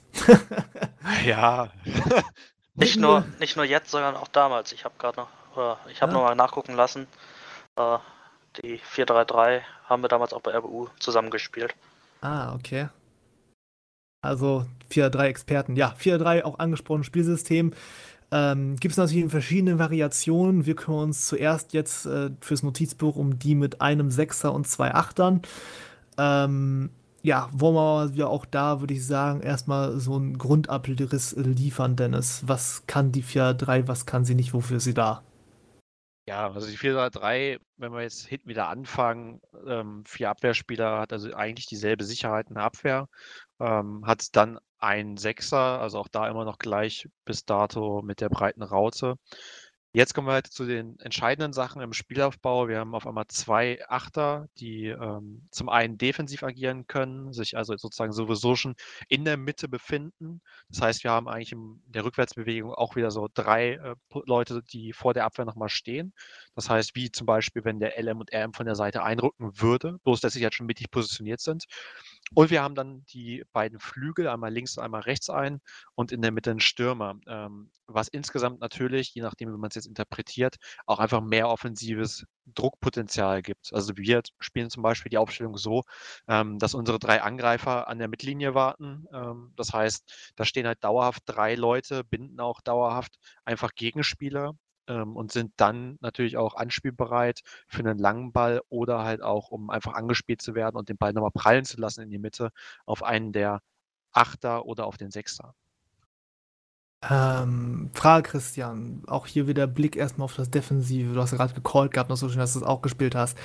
Wie ist das dann zu interpretieren? Also jetzt gerade, Dennis hat schon gesagt, er lässt dann die beiden außen vorne. Heißt also, du machst dann quasi nicht, dass du LF, RF dann in so eine Vierer-Mittelfeldreihe und dahinter deine Sechser schiebst, dass du das so reinsetzt, mit dem Fünfer-Mittelfeld dann defensiv gegen den Ball, sondern dass du dann wirklich vorne belässt. Genau. Ähm, du belässt das vorne, ähm, du hast dann quasi ähm, die weiter in die Viererkette und davor stehen quasi drei DMs in der Defensivbewegung zum Schluss, ja. Ähm, zwei vielleicht ein Ticken offensiver, einer, der vielleicht auch ein bisschen mehr offensiv am Pressing noch beteiligt ist, aber im Endeffekt hast du da quasi zentral drei Leute stehen, die die Mitte einfach absolut dicht machen. Das heißt, der Gegner hat fast keine andere Möglichkeit, als die, die Bälle über Außen zu spielen. Und wie wir gerade gehört haben, ist über Außenspielen schon so eine Schwierigkeit für sich. Also das heißt, ist jetzt quasi eine 4-3 nur dadurch knackbar, dass du individuell gute Außen hast, die in 1 gegen 1 Situationen regelmäßig für sich entscheiden? Nein. Ähm, du kannst eine 4-3 relativ gut knacken, wenn du schnell spielst. Ähm, auch die drei Mittelfeld und die Viererkette muss sich natürlich bewegen. Ähm, die Abwehrspieler sind grundsätzlich, zumindest die IVs, ähm, häufig auch der ZDM, ein bisschen größer und dadurch ein bisschen schwerfälliger im Spiel äh, oder in der Bewegung vor allem wenn du schnelle Seitenwechsel machst, ähm, kann man so eine Aufstellung gut knacken und ähm, du musst halt schnell spielen. Also schnell über die Mitte und ähm, dann gucken, dass du den Ball durch eine passende Lücke dann auch äh, quasi durch die Abwehr durchgespielt kriegst und dann sind die auch schon knackbar, aber es ist schwierig. Ähm, Dennis, wenn ich so drüber nachdenke, ne? also Offensivspiel ist ja logisch, du hast deine drei Mann vorne, aber die können ja nicht alleine agieren. Das heißt, du schiebst ja die beiden Achter zwangsläufig nach, richtig? Ja, genau. Ähm, macht dich das dann nicht also macht sich das dann nicht ein bisschen konteranfällig? Weil wenn du das dann schnell machst, was Christian gerade gesagt hast, ähm, heißt das ja zwangsläufig, dass du dann relativ schnell fünf Leute auf ein Spiel nehmen kannst. Ja, klar, aber das kommt ja auch immer darauf an, wie sich die Achter positionieren. Tendenziell hast du ja meistens, wenn du in der Mitte einen Ballführenden hast, ähm, versuchst du es ja so aufzubauen, dass der andere Achter sich neben ihm positioniert oder leicht dahinter und der Sechser auch. Das heißt, du hast eigentlich jetzt nicht die Situation, dass da, keine Ahnung, sechs Mann vorne warten und dann der Ball verloren geht und auf einmal äh, nur ein langer Ball nach vorne kommen muss. Ähm, das hat halt viel auch mit Disziplin zu tun, dass halt der Sechser seine Position da hält. Das kann man jetzt auch auf andere Formationen beziehen. Also in der Raute ist das ja ähnlich. Wenn der Sechser danach schiebt und äh, unbedingt einen Torabschluss haben will, ähm, ist das auch gefährlich fürs Team. Aber ähm, genauso sehe ich das auch beim 4-3-3 auch. Du musst aber auch sehen, dass man halt versucht, eigentlich dort auch den Ball nicht so leicht herzuschenken und eventuell durch die mehr Anspielstationen, die man in der Mitte hat, zum Beispiel für die Außen, auch da einen, Fehlpass oder einen, ähm, einen Ballverlust zu verhindern und da sozusagen auch gar nicht so groß dieses Thema Konter irgendwie zu haben. Was aber auch natürlich nicht immer funktionieren muss. Also wir kennen das auch äh, sehr gut aus dem Training vor allen Dingen, dass wir dann mal gegen Teams spielen, die sich hinten reinstellen, die nur kontern gegen uns. Da muss man natürlich dann auch gucken, dass man als Team einfach in der Defensive ähm, den Leuten ein bisschen Zeit gibt. Das heißt, die Viererkette deutlich tiefer steht und der Gegner in seinem Konter einfach viel mehr Zeit braucht. Ähm, laufen muss, laufen muss und man abwartet und dann die Situation sucht, wo man dann zum Beispiel schon wieder draufpressen kann und den Gegner so ein bisschen dann ähm, durch einen, ja, ich sag's mal, ja, wie verkürztes Pressing oder verschobenes Pressing dann erst sozusagen nochmal unter Druck setzt. Und damit kommen viele Teams zum Beispiel nicht klar. Genau, du verzögerst quasi den Gegner im Angriff mit der Viererkette und sorgst dafür, dass das Mittelfeld genug Zeit hat, um nachzurücken, um dann den Gegner zu zwingen durchs Pressing, dass er wieder hinten umspielen muss und dann hast du quasi wieder deine Defensive stehen. Genau, weil die Gefahr wäre zum Beispiel, wenn man an der Mittellinie steht mit der Viererkette, ein langer Ball ähm, und dann ist das ganze Thema halt vorbei. Dann hast du zwei Pässe wahrscheinlich gespielt beim Gegner und so muss der Gegner erstmal kurz das Spiel aufbauen oder zumindest laufen. Ähm, und das bringt dann einem auch einfach ein bisschen Sicherheit wieder rein. Dann noch eine Frage bezüglich der Offensive. Also ich habe jetzt 4-3, glaube ich, noch nie als Stürmer gespielt. Dementsprechend weiß ich nicht ganz, wie, wie, wie das Handling da ist. Ich habe das mal als 11, glaube ich, mal gemacht, für, glaube ich, drei, vier Partien oder so. Ähm, wie ist denn das, wenn du jetzt nur einen Stürmer vorne drin hast? Reicht das dann quasi, um beide IVs zu binden? Oder nimmst du dann nicht quasi deinen Mann da zugunsten des restlichen Spiels einfach komplett aus dem Game raus? Nein, kein Stück Man muss natürlich auch gucken, wie man das ausspielt. Also der Stürmer im 4-3-3 hatte halt zum einen die Aufgabe, vorne natürlich an der Abwehrlinie zu sein, die Leute hinten reinzudrücken. Aber er ist natürlich auch ein guter Anspielpartner. Zum einen für die Flügelspieler, aber auch für die Achter, um den Ball zu bekommen, prallen zu lassen, eventuell sogar dabei die Seite etwas zu verschieben mit dem Ball. Das heißt, wenn er von dem einen Achter einen Ball bekommt, zu gucken, ob er den Ball auf den anderen Achter kriegt, der dann zum Beispiel einen Flügelspieler durchschickt. Also da ist auch so ein bisschen diese Arbeit als Prellbox äh, sozusagen von dem Stürmer. Was aber nicht heißt, dass er nicht auch in die Tiefe gehen kann. Besonders in Kontersituationen beispielsweise kann der auch gut mal eine Lücke reinziehen zwischen einem IV oder AV. Ähm, besonders wenn der AV eigentlich noch einen Flügelspieler decken muss. Da sind viele Leute dann auch ein bisschen überfordert in der Situation, wie sie sich entscheiden und wen sie da decken. Du hast halt wirklich keine einfache Position zu spielen, der Stürmer in dem System. Ist nicht einfach. Ähm, bei euch macht es ja der Wirbel und der zeigt ja auch, dass es kann. Ähm, du hast halt in der Offensive einen Vorteil, du hast äh, viel Flexibilität drin. Ähm, du kannst zum Beispiel, wenn du über die Außen kommst, äh, auch wenn man es grundsätzlich nicht möchte, aber du kannst theoretisch den, äh, wenn der LF da an der Linie lang geht, der Stürmer geht quasi auf den ersten Pfosten, der RF geht auf den zweiten Pfosten und agiert quasi als zweiter Stürmer in dem Moment. Das wäre zum Beispiel eine Möglichkeit. Ne, oder du nutzt halt, wie ähm, Dennis das gerade schon gesagt hat, den ähm, Stürmer, um dann auch äh, die LFRF, also die Flügelspieler, äh, in, in Szene zu setzen und die dann als Stürmer agieren zu lassen. In äh, welcher Art auch immer. Ja, das ist auch bei uns eigentlich der Fall in der meisten Zeit. Ähm, ich glaube, Wirbel wird da ein Lied von singen können, also wenn ihr mal fragen wollt, ähm, dass die Flügel bei uns natürlich auch sehr viel in die Mitte ziehen. Also ich habe ja am Anfang schon mal gesagt, auch bei der anderen Formation, dass man halt nicht nur auf der Außen da rumhängen sollte. Ähm, die EVA-Lücken, besonders wenn sie halt so viele Leute decken müssen, Viererkette, vier Leute, drei Offensivspieler, lass dann noch ein Achter zukommen, hast eine 1 gegen 1 Situation. Und wenn du da Bewegung durch Kreuzen oder durch allgemein mal eine Finte oder so reinbringst, ähm, dann hast du genau die Lücken, die du eigentlich haben willst und kannst dann auch mit einem Steilpass oder sogar einem A-Pass vom Spieler sozusagen ähm, die Leute in Szene setzen, kommst zu Abschlüssen und bringst einfach die meist schwerfälligeren IVs oder ich sag mal so, ähm, Leute, die es vielleicht auch nicht gewohnt sind, gegen diese äh, Formation zu verteidigen, einfach so durcheinander, dass du dann einfach gut Abschlüsse für dich äh, generieren kannst. Dann vielleicht nochmal die Frage, ähm, es gibt auch ein paar Variationen. Also, du hast gerade schon gesagt, die Außen sollen nicht außen rumstehen, sondern ein bisschen enger ziehen. Es gibt dann auch diese enge Variante. Wir haben auch bei ähm, einem Verein jetzt hier, ich glaube Limited Edition ist es, die das Ganze offensiv auslegen, also statt dem Sechser einen Zehner reinbauen. Oder du hast nochmal, ich glaube, oh, ich muss überlegen, Legacy ist das? Oder wer ist das? Das ist Legacy, ja. International 1, genau. Die auch das ganze Spiel mit einer falschen 9. Ähm, diese Variation, was macht das mit der 4-3? Bringt das, oh, welche Nuancen bringt das rein? Wenn ich ehrlich bin, ich glaube, alles bis auf den äh, 6er gegen 10er Tausch ist Optik. Also wirklich. Ähm, und vielleicht noch ein bisschen Spielbewertung äh, erhöhen für die Spieler, die spielen. Ähm, beispielsweise bei uns, die Flügelspieler haben gerne mal zu einer Halbzeit eine Bewertung von 2, ähm, dadurch, dass sie nämlich vorne bleiben, kriegen sie die ganze Zeit äh, Punkte abgezogen. Ähm, spielt man das dann in einer anderen Aufstellung, wo es dann offiziell als LS und RS gilt, ähm, hat man das zum Beispiel dann nicht. Ähm, wir machen es momentan einfach nur, damit wir uns nicht an den Farben umgewöhnen müssen weil das für manche Spieler auch einfach ein bisschen ungewohnt ist, wenn der, den man da sieht, auf einmal eine andere Farbe hat, wenn man eigentlich weiß, okay, das ist der und der Spieler, den kann ich so und so anspielen.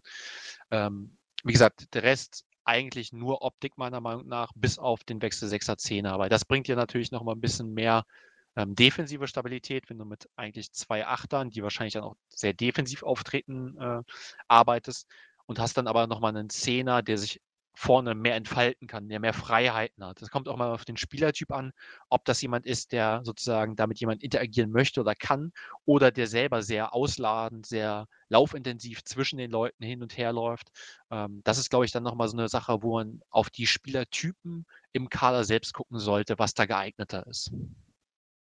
Ähm, ja. Jetzt nehmen wir mal an, ganz kurz, dass wir einen Gegner haben mit 4-3. Ich habe zufälliger welche, zufälligerweise welche, nächstes Wochenende. mit was kann man am besten dann gegen eine 4-3 agieren? Wie gesagt, also der Prämisse, man könnte jetzt voraussetzen, dass du die Leute hast, um flexibel zu arbeiten. Ja, das ist schwierig. Also tendenziell würde ich sagen, eine 4-3-3 gegen eine 4-3-3 ist immer ganz gut. Ähm, bei anderen Aufstellungen, also die Raute haben wir zumindest für uns so gefühlt, hat immer Nachteile gegen den 4-3-3. Einfach dadurch, dass halt so viele Offensivspieler und äh, die Verteidiger binden. Ähm, 3-5-2 kann funktionieren. Dann muss man aber ähm, das 4-3-3 eigentlich stark pressen. Das heißt, wir kennen das zum Beispiel ähm, von den internationalen Teams, dass da es einige Leute sehr gut beherrschen, ähm, bei einem Ballgewinn von uns dann Druck zu machen. Die haben eigentlich sieben Mann vorne stehen, können mit denen auf unsere Abwehr pressen und hinten ist eine 3 gegen 3 Situation.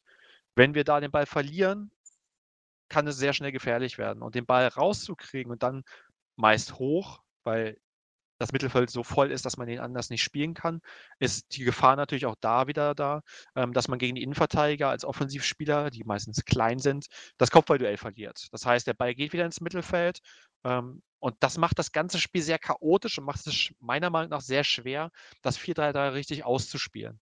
Ähm, auch die Mitte mitzunehmen ist da deutlich schwieriger, weil einfach fünf Leute im Mittelfeld sind, die versuchen, die Anspielstation direkt dicht zu machen. Bloß muss man in der Verteidigung dann natürlich aufpassen. Beim 3-5-2 ist man einmal in dieser, ich sag's mal, Fünferkette im Mittelfeld vorbei. Dann wird es halt relativ schnell gefährlich. Vor allen Dingen, wenn man äh, da auch vielleicht ein Laufduell hat, statt einem Kopfballduell. Ja, können wir gleich zu kommen. Ähm, ich wollte nochmal schnell auf die Statistiken für die 4-3-3 eingehen. Das sind insgesamt zwölf Teams in der Pro League, zumindest in den Ligen, die wir ausgewertet haben. Und die äh, 4-3 verteilt sich relativ regelmäßig über die Ligen. Es sind immer so zwei, drei Teams pro Liga in der Regel, die mit einer 4-3-3 spielen.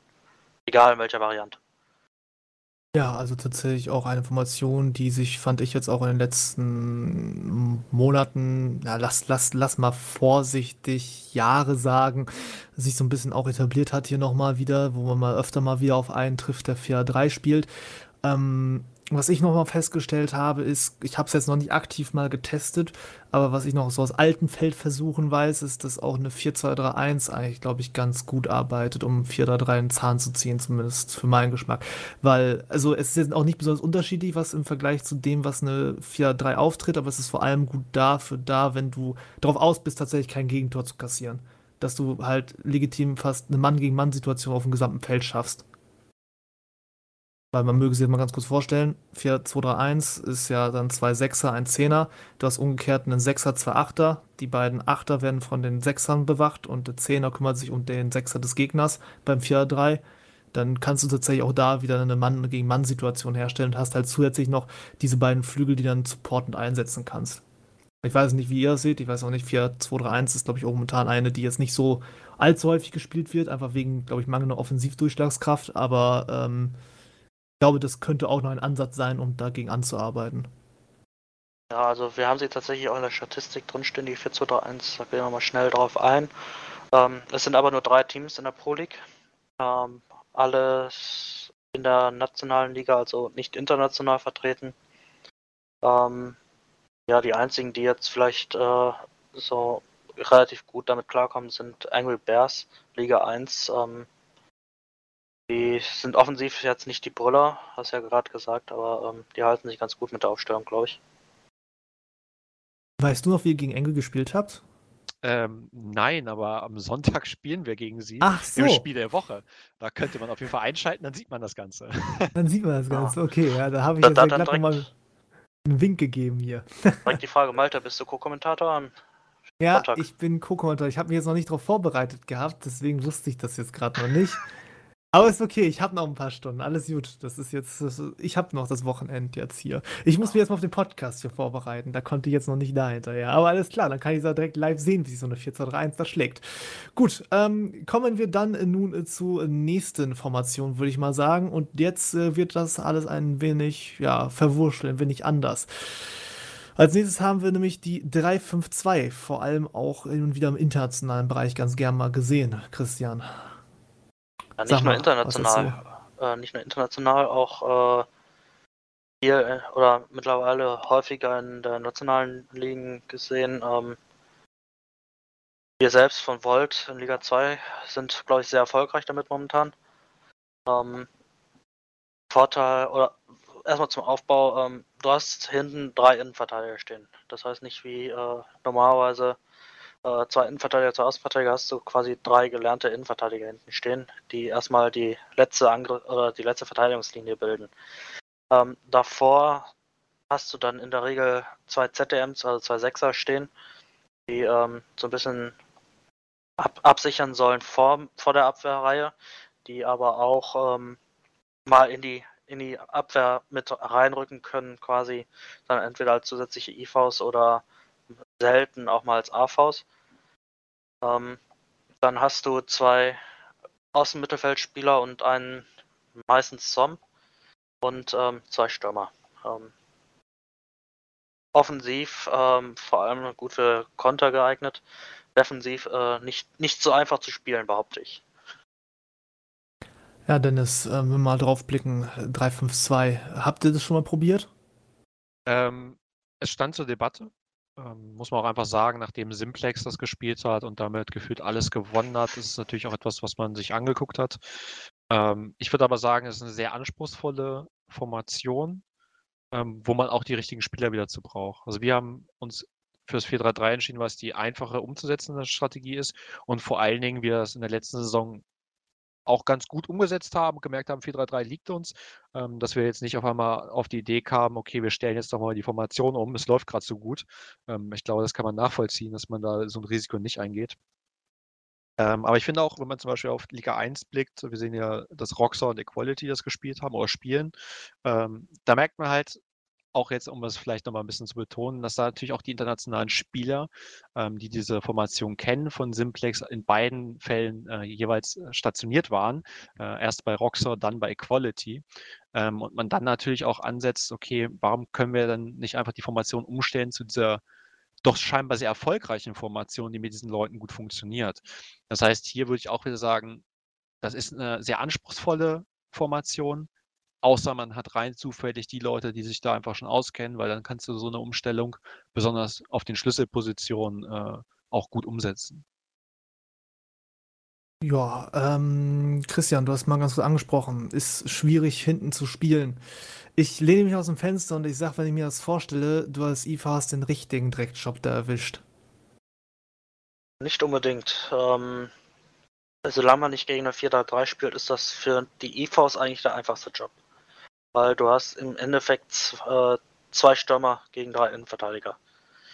Ähm, schwierig oder aufwendig ist es halt für die Mittelfeldspieler. Also sowohl die zwei Sechser, die ähm, relativ breites Spektrum an Positionen haben, die sie da in der Aufstellung übernehmen, als auch für die Außenmittelfeldspieler ist es ähm, viel Bewegung. Ähm, du musst dir das so vorstellen, defensiv, ähm, je nachdem gegen welche Aufstellung du spielst, ähm, ist es so, dass ein oder zwei oder einer der ZDMs äh, in, je nach Situation mit in die Verteidigung rückt. Das heißt, du machst da eine Vierer, manchmal so eine Fünferkette draus. Ähm, es kann aber auch sein, dass äh, die Flügel oder die Außenmittelfeldspieler einfach defensiver gehalten werden, dass du dann da eine Fünferkette hast. Ähm, das variiert auch je nach Gegner. Ähm, du hast aber den Vorteil, dass du mit den zwei Sechsern vor der Dreierkette eben die Mitte dicht machen kannst sodass man sich da auch den Gegner zwingt, über die Außen mehr zu spielen. Und äh, mit drei Verteidigern hast du natürlich noch einfacher, Flankenbälle zu verteidigen. Wie ist es denn dann jetzt mal grob angesprochen, wenn du jetzt versuchst, dann über die Außen zu kommen? Also wenn du jetzt wirklich versuchst, über Außen anzuschieben, wir haben kurz die 4-3 auch dahingehend ja schon mal angesprochen. Ähm, da wird es dann ganz wahrscheinlich schon ein bisschen kritischer, wenn du da dann wirklich Leute hast, die das ein bisschen kicken können da auf Außen und, und dann vielleicht nicht dir die Flanke eben reinsetzen, wo du als IV dir denkst, okay, die pflücke ich einmal runter. Gegen eine 4-3 ist natürlich das Pressing das Wichtigste. Oder eben, dass du defensiv anders agierst. Ähm, wir hatten anfangs richtig Probleme gegen eine 4-3, auch gegen Knallgas. Im Training durften wir öfters spielen und äh, sind da teilweise richtig untergegangen. Ähm, das liegt einfach daran, dass die beiden Flügelspieler in der 4-3 dafür sorgen, dass deine zwei deiner IVs quasi äh, regelmäßig auf Außen spielen müssen, je nachdem wie du spielst. Und du hast dann quasi nur noch einen Innenverteidiger, der in der Mitte ist und wenn du dann in der 4-3 noch einen guten Zom dabei hast oder einen guten Achter dabei hast, ähm, der offensiv mit agiert, dann kann es dir schnell passieren, wenn das Mittelfeld nicht rechtzeitig reagiert, dass du dann als Mittelinnenverteidiger quasi gegen zwei Spieler da stehst. Ähm, das macht es ebenso schwierig, auch ähm, die Geschwindigkeit macht da viel aus. Ne? Also mit einer 4-3 kannst du auch mal über die Außen lang schicken. Und äh, wenn der Innenverteidiger nicht äh, ein gutes Timing hat oder einfach schon tiefer steht, wird es für den Innenverteidiger halt richtig schwierig, da gegen den Flügelspieler im Laufduell von der Geschwindigkeit her mitzuhalten. Dann kannst du halt den Ball relativ einfach in die Mitte bringen. Ja, dann vielleicht nochmal der Blick dann so ein bisschen auf Angriffsspiel. Wir hatten ja gerade eben kurz angesprochen gehabt, Konter jetzt nicht unwichtig. Ähm, wie sieht denn so der Plan nach vorne hin dann aus dann? Also wir haben jetzt das Ganze mal hinten aufgerollt, wie gesagt, die, die drei Jungs da hinten. Aber wer schaltet sich wie wo vorne ein und mit wie viel Mann läufst du im Endeffekt da wirklich an, Dennis? Ja, es kommt immer darauf an, wie man es ein bisschen spielt. Ich beziehe es jetzt zum Beispiel mal auf äh, Equality, die ja gerade mit Escort und Lacey ähm, ihre Transfers getätigt haben. Die spielen das sehr gut mit der Mitte aus. Das heißt, sie haben den Ball in der Mitte, versuchen den Stürmer zu spielen ähm, der Stürmer hat entweder seinen Sturmpartner noch da, kann eigentlich gefühlt immer zu jemandem zurückprallen lassen, da sie einfach diese Überzahl im Mittelfeld haben. Ähm, und kann eigentlich das Spiel kontrollieren. Das heißt, sie können eigentlich den Ball die ganze Zeit laufen lassen und können versuchen, Lücken zu ziehen und diese zu nutzen. Und das macht die Aufstellung besonders interessant, wenn man halt sehr spielstarke Spieler hat. Ähm, diese Lücken zu kreieren und auch vor allem zu nutzen. Viele Leute scheitern daran, ähm, solche Pässe dann durchzuspielen oder den rechtzeitigen Pass zu spielen oder vielleicht auch gar nicht den langen Ball aus der Mitte sozusagen, also vom Mittelfeld aus mit dem RBA mal nach vorne auf den Stürmer, um schnell nach vorne zu kommen und mit dieser Überzahl dann sozusagen direkt die Leute unter Druck zu setzen, wo zum Beispiel der ZDM oder vielleicht auch ein Achter vom Gegner noch gar nicht richtig positioniert ist. Das heißt, da kann man sehr, sehr viel Bewegung und einfach Übermacht sozusagen durch die äh, Personenanzahl schaffen, meiner Meinung nach. Ja. Also wir hatten auch Probleme anfangs offensiv. Ähm, das ist halt eine Aufstellung, wo du tatsächlich viel über die Mitte spielen musst. Also du hast zwei Möglichkeiten. Entweder du machst ein gutes Pressing mit der Aufstellung und hast quasi sechs bis sieben Mann vorne, ähm, eroberst schnell den Ball und dann kannst du natürlich äh, mit einem Überzahlspiel super kontern. Da ist die eine Möglichkeit. Oder du musst halt das Spiel über die Mitte aufbauen, musst immer wieder einen von den ZDMs oder den ZOM mitnehmen. Ähm, in der Regel spielt einer der ZDMs ein bisschen offensiver, einer der ZDMs bleibt weiter hinten defensiv. Ähm, sodass du in der Mitte immer zwei Anspielstationen hast, ähm, auf die Außenmittelfeldspieler ausweichen kannst und noch zwei Stürmer vorne hast, ähm, die den Ball in Dreiecken quasi laufen lassen können. Bis dann irgendwann die Lücke aufgeht und du noch den Ball durchspielen musst. Heißt, wenn ich mir das jetzt so grob anhöre, ist das, wenn wir vorhin bei der breiten 4-1-2-1-2 von der Anfänger- oder Einsteigerformation gesprochen haben, ist das jetzt hier dann schon wirklich fortgeschrittenes Level? Würde ich auf ja. jeden Fall so sagen. Also es ist nicht ohne Grund, dass Leute auf einmal, wenn sie bestimmte Spieler bekommen, sich auf einmal trauen, so eine Formation zu testen. Ähm, das liegt einfach wirklich daran, man braucht gute Spieler, um das zu machen. Und es braucht halt auch viel Disziplin, meiner Meinung nach gutes Kurzsparspiel, all ja. solche Sachen, die da reinspielen. Ähm, klar, wir könnten uns das auch zutrauen, aber selbst wir sagen, okay, das wäre jetzt ein Risiko, einfach so, so eine komplexe und vor allem auch zum Beispiel eine Abwehr komplett andere Art und Weise des Verteidigens einzuführen, ähm, dass es Blödsinn wäre, das jetzt zu wagen. Also du brauchst vor allem, alleine wenn du mit der Dreierkette anfängst, die Dreierverteidiger müssen immer gucken, dass sie auf einer Linie sind. Die müssen immer gucken, dass die drei Innenverteidiger nicht zu viel Abstand zwischeneinander haben.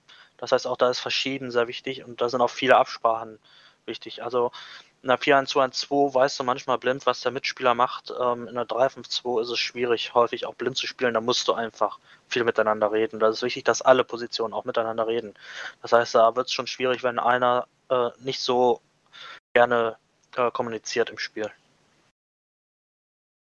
Ja, also damit dann, wenn ihr jetzt nicht noch was zusätzlich habt, hätte ich dann die 352 abgeschlossen. Wir haben jetzt ja noch ein bisschen was vor uns. Ähm, als nächstes dann auf dem Plan. Bislang hatten wir jetzt so Teams immer die äh, anzahlmäßig. Wir hatten 25 mal breite Raute, 9 mal enge Raute, 12 mal 4 3, 10 mal 3 5 2 jetzt innerhalb unserer Proli-Community. Jetzt so langsam geht es so ein bisschen, ich sag mal vorsichtig in die Niederung oder in die Zahlen, wo jetzt dann ähm, das Ganze ein bisschen mehr wird. Also wir gehen so ein bisschen in die Nischenprodukte hinein. Ähm, vorher möchte ich aber ganz gerne noch eine Sache noch mal ganz kurz mit reinnehmen. Und zwar, es gibt auch ein paar Vereine, die mit wechselnden Formationen arbeiten. Das heißt, nicht auf eine festlegen, sondern immer mal wieder mal dies, mal jenes machen. Ähm, wie sehr spielt dieses auf sich auf den Gegner einstellen, ähm, auch taktisch dementsprechend dagegen zu arbeiten? Wie sehr spielt das momentan in der Pro League eine Rolle? Puh, ähm, ich würde sagen, eigentlich keine große Rolle. Ähm, tendenziell kann man sich bestimmt auch denken, ja, im Fußball kann man auch gut Formationen gegeneinander ausspielen. In FIFA haben wir jetzt auch schon über Vor- und Nachteile bestimmter Formationen äh, gesprochen. Ich glaube aber, dass eine Umstellung von der einen auf die andere Formation, äh, vor allen Dingen, wenn es dann spieltagsbezogen ist, wegen eines Gegners oder äh, einer Gegnerpaarung, sehr viel Unsicherheit reinbringt und immer einen Qualitätsverlust auch mit sich bringt. Also wenn wir zum Beispiel aus dem Stand sagen würden, oh nein, wir spielen jetzt gegen die Angry Bears, wir wollen vielleicht doch mit der breiten Raute spielen, ähm, müssten wir das auch natürlich erstens ins Training mit einbauen, aber trotzdem wären wahrscheinlich zwei Trainingsanheiten, die wir ähm, in der Woche haben, nicht genug, um wieder auf ein gutes Niveau mit korrekten Laufwegen ähm, zu kommen, um dann passend für den Gegner auch die Leistung abzurufen, im Vergleich zu unserem 4-3-3 beispielsweise. Wenn man das könnte und sagen könnte, okay, wir bringen jeweils immer dieselbe Leistung, egal welche Formation äh, wir spielen, alle wissen haargenau, wie sie spielen müssen. Keiner ähm, kriegt das irgendwie durcheinander und spielt aus Versehen den Ball nach innen, obwohl er den nach außen öffnen müsste. Ähm, das ist, glaube ich, super unwahrscheinlich, dass das der Fall ist. Christian, wie stehst du zu so Bäumchen-Wechsel dich Spiel? Wechseln halte ich auch nicht so viel von. Ähm, Dennis hat schon viele Argumente gebracht, wie eben, du bist gar nicht eingespielt in der Formation. Ähm, wichtig ist, glaube ich, eher, dass du ähm, mit deiner Formation klarkommst und deine Formation auch spielst. Ähm, du willst dich ja in der Regel nicht auf den Gegner einstellen, sondern du möchtest, dass der Gegner dich auch, sich auf dich einstellt. Und ähm, daher ist es wichtig, im Spiel sein eigenes oder in einem Spiel seine eigene Formation auf den Platz zu bringen und sein eigenes Spiel zu machen, um damit den Gegner zu zwingen, zu reagieren. Natürlich gibt es gewisse Formationen oder wo man sich ein, etwas vorbereiten muss, wie zum Beispiel, wenn man gegen eine 4-3 mit, oder mit einer 3-5-2 gegen eine 4-3 spielt, dass man dann eventuell auch mal einer der ZDMs äh, mit in die Verteidigung rückt oder dass eben die Außenmittelfeldspieler einfach auch ein Ticken defensiver sind, um dagegen die Flügelspieler mit zu unterstützen. Ähm, das ist klar, aber grundsätzlich möchtest du dein eigenes Spiel ja vor allem machen. Gut, okay, okay. Ja, ähm, so viel dann zum Thema wechselnde Formation. Äh, ich bin mal gespannt. Also, wir haben jetzt mit Inter, ist glaube ich jetzt momentan noch der beste Vertreter, was angeht, die momentan viel rotieren, was, was so Formationen angeht. Ich bin gespannt, wann mal eine, tatsächlich eine Truppe auftaucht, die auch, also das dann auch irgendwie auf die Beine gestellt bekommt, tatsächlich auf jeden Gegner einfach zu versuchen zu reagieren und damit noch erfolgreich arbeiten kann. Bin mal gespannt. Ich, dachte, ich sag, das wird noch mal kommen. Ich glaube, da wird noch mal irgendeine Truppe auf den Trichter kommen. Ähm, ja, jetzt haben wir ja gesagt, gibt es noch ein paar Systeme, die das noch alle besprechen könnte. Wir haben unter anderem eine 5, 4, äh, eine 451 haben wir noch als Tannenbaum-System, eine klassische 451 haben wir auch noch mit dabei. 4-2-2-2, also 2 Sechser, zwei Außen, dann zwei Stürmer und halt auch eine 5-3-2. Aber ich glaube, wir müssen das jetzt nicht unnötig lange strecken. Ich würde jetzt noch die eine mitnehmen, wo wir immerhin noch mal so drei Mannschaften haben auch aus dem deutschen Bereich, die die spielen. Wir haben es mal kurz angeknackt. Die 4-2-3-1, die würde ich jetzt dann wohl noch ganz gerne mit nochmal reinnehmen. Ähm, ja, 4-2-1 aufgebaut, 2-6er, dann LOM, ROM und ZOM ist, glaube ich, die gängigste Variante, was das angeht. Ich glaube, das ist dann kompakt, oder? Da fragst du was. Ich weiß gar nicht. ich glaube doch, ja. das müsste kompakt ja, müsste, sein. Müsste. Es gibt die Variante, ich glaube, es gibt noch die Variante mit äh, zwei Außenmittelfeldspielern und einem Zom. Und ähm, ja, im Grunde, das variiert so ein bisschen, aber du hast meistens äh, Lom, Rom und Zom. Ja, dann die Frage. Ähm, 4-2-3-1, wo liegen die Vorteile, wo die Nachteile? Hat jemand von euch schon mal 4-2-3-1 gespielt? Vielleicht in einem der letzten FIFA-Teile, ich bin mir nicht zu 100% sicher. Also ich habe es auf jeden Fall noch nicht gespielt, nee. Also wir haben das damals auch, wir haben es damals tatsächlich angerührt. Das ist aber auch schon ein Weilchen her. Ähm, wir haben das, glaube ich, damals gemacht, wenn ich mich jetzt nicht schwer irre. Das äh, war aus dem Grund heraus, wir hatten, glaube ich, ziemliche Defensivprobleme gehabt damals. Und wir haben das gemacht, um so defensiv zu stabilisieren, weil wir haben vorhin schon mal angesprochen gehabt, du machst einfach mit diesen zwei Sechsern das Zentrum dann doch echt eng. Und wenn du dann noch vielleicht zwischendurch auch mal mit den Außen noch nach hinten arbeitest, kannst du tatsächlich auch ähm, das bilden, was du bei einer 4 für 2 klassisch hast, nämlich diese Doppel-Vierer-Kette, diesen Achterblock, den du dann da stellen kannst.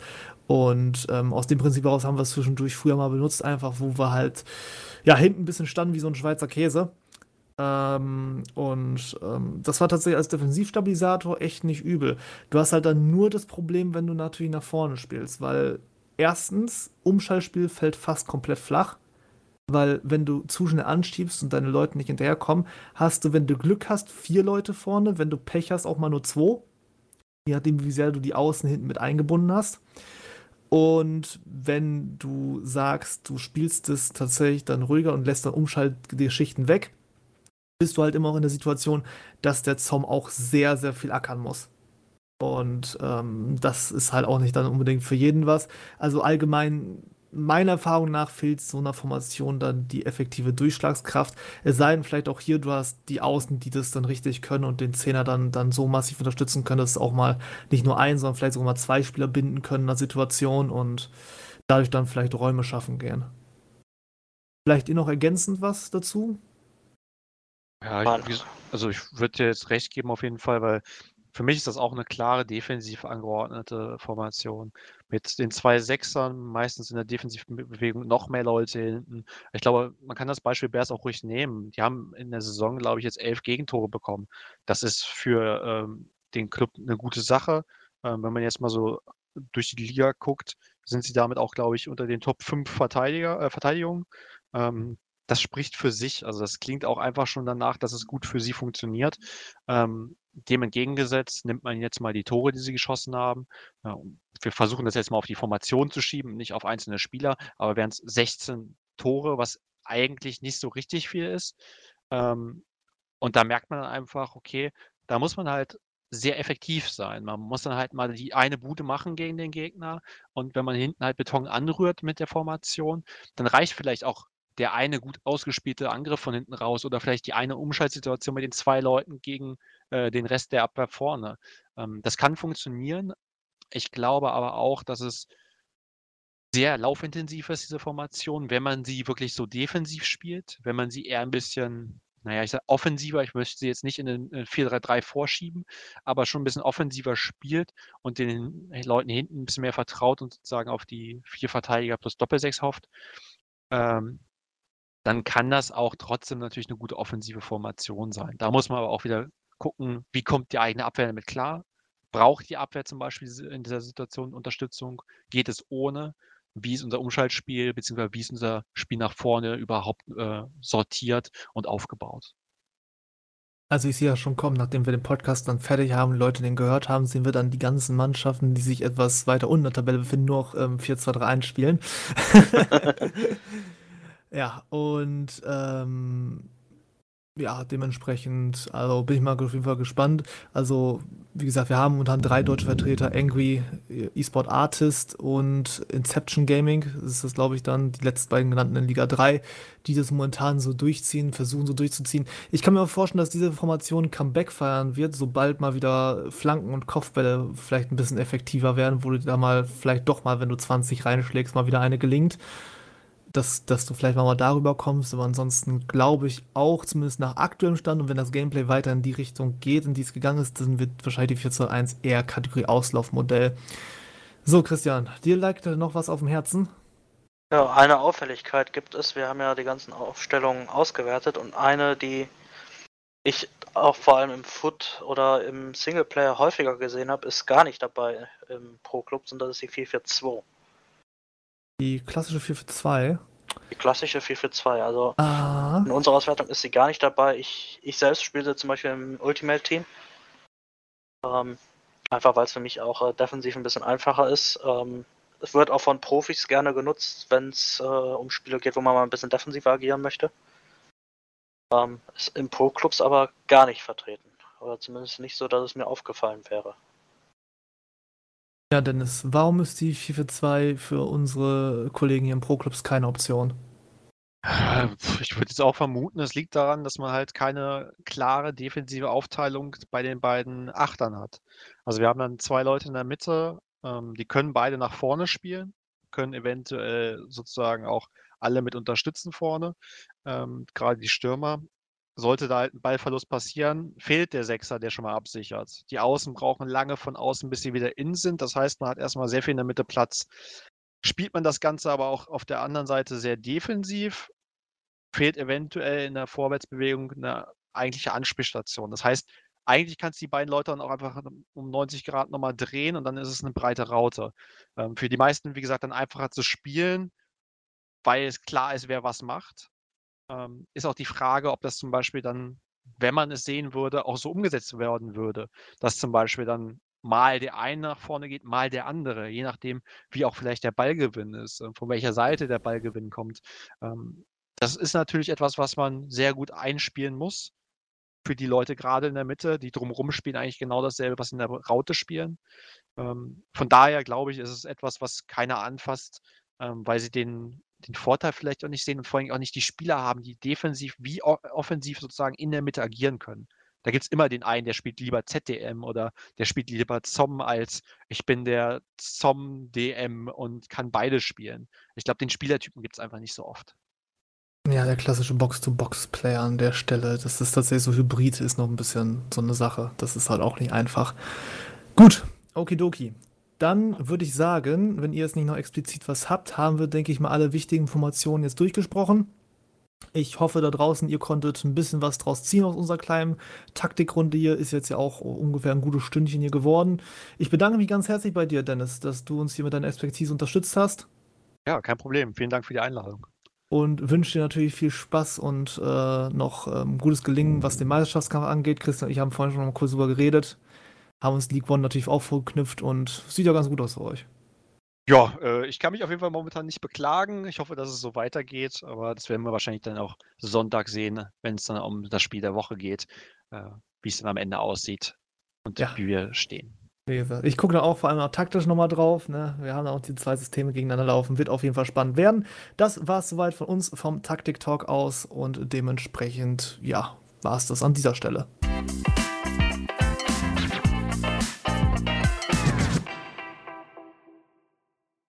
Ja, und das äh, war's äh, dann auch schon wieder eigentlich fast insgesamt mit dieser Folge.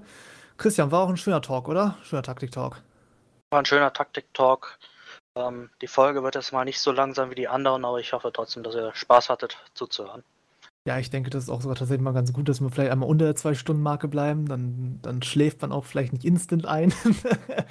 nee, ihr da draußen seid natürlich schon immer proaktiv dabei und, und gebt euch das von A bis Z. Von daher bin ich sehr froh drüber. Hat mir auf jeden Fall wieder Spaß gemacht.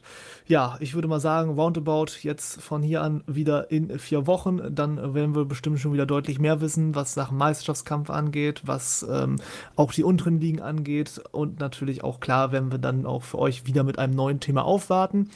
Möchtest du noch irgendwas loswerden? Nein, ich äh, bedanke mich schon mal bei dir, dass du mit mir hier wieder moderiert hast. Jo, kein Problem. Dir viel Glück noch bei deiner Ask Me Anything Geschichte da. Und ja, dann nochmal hier ganz kurz von meiner Stelle der Hinweis eben fix noch an euch da draußen. Ne? Wie gesagt, Feedback auch immer wieder gerne an Simlor, Forumsfred, ihr wisst Bescheid.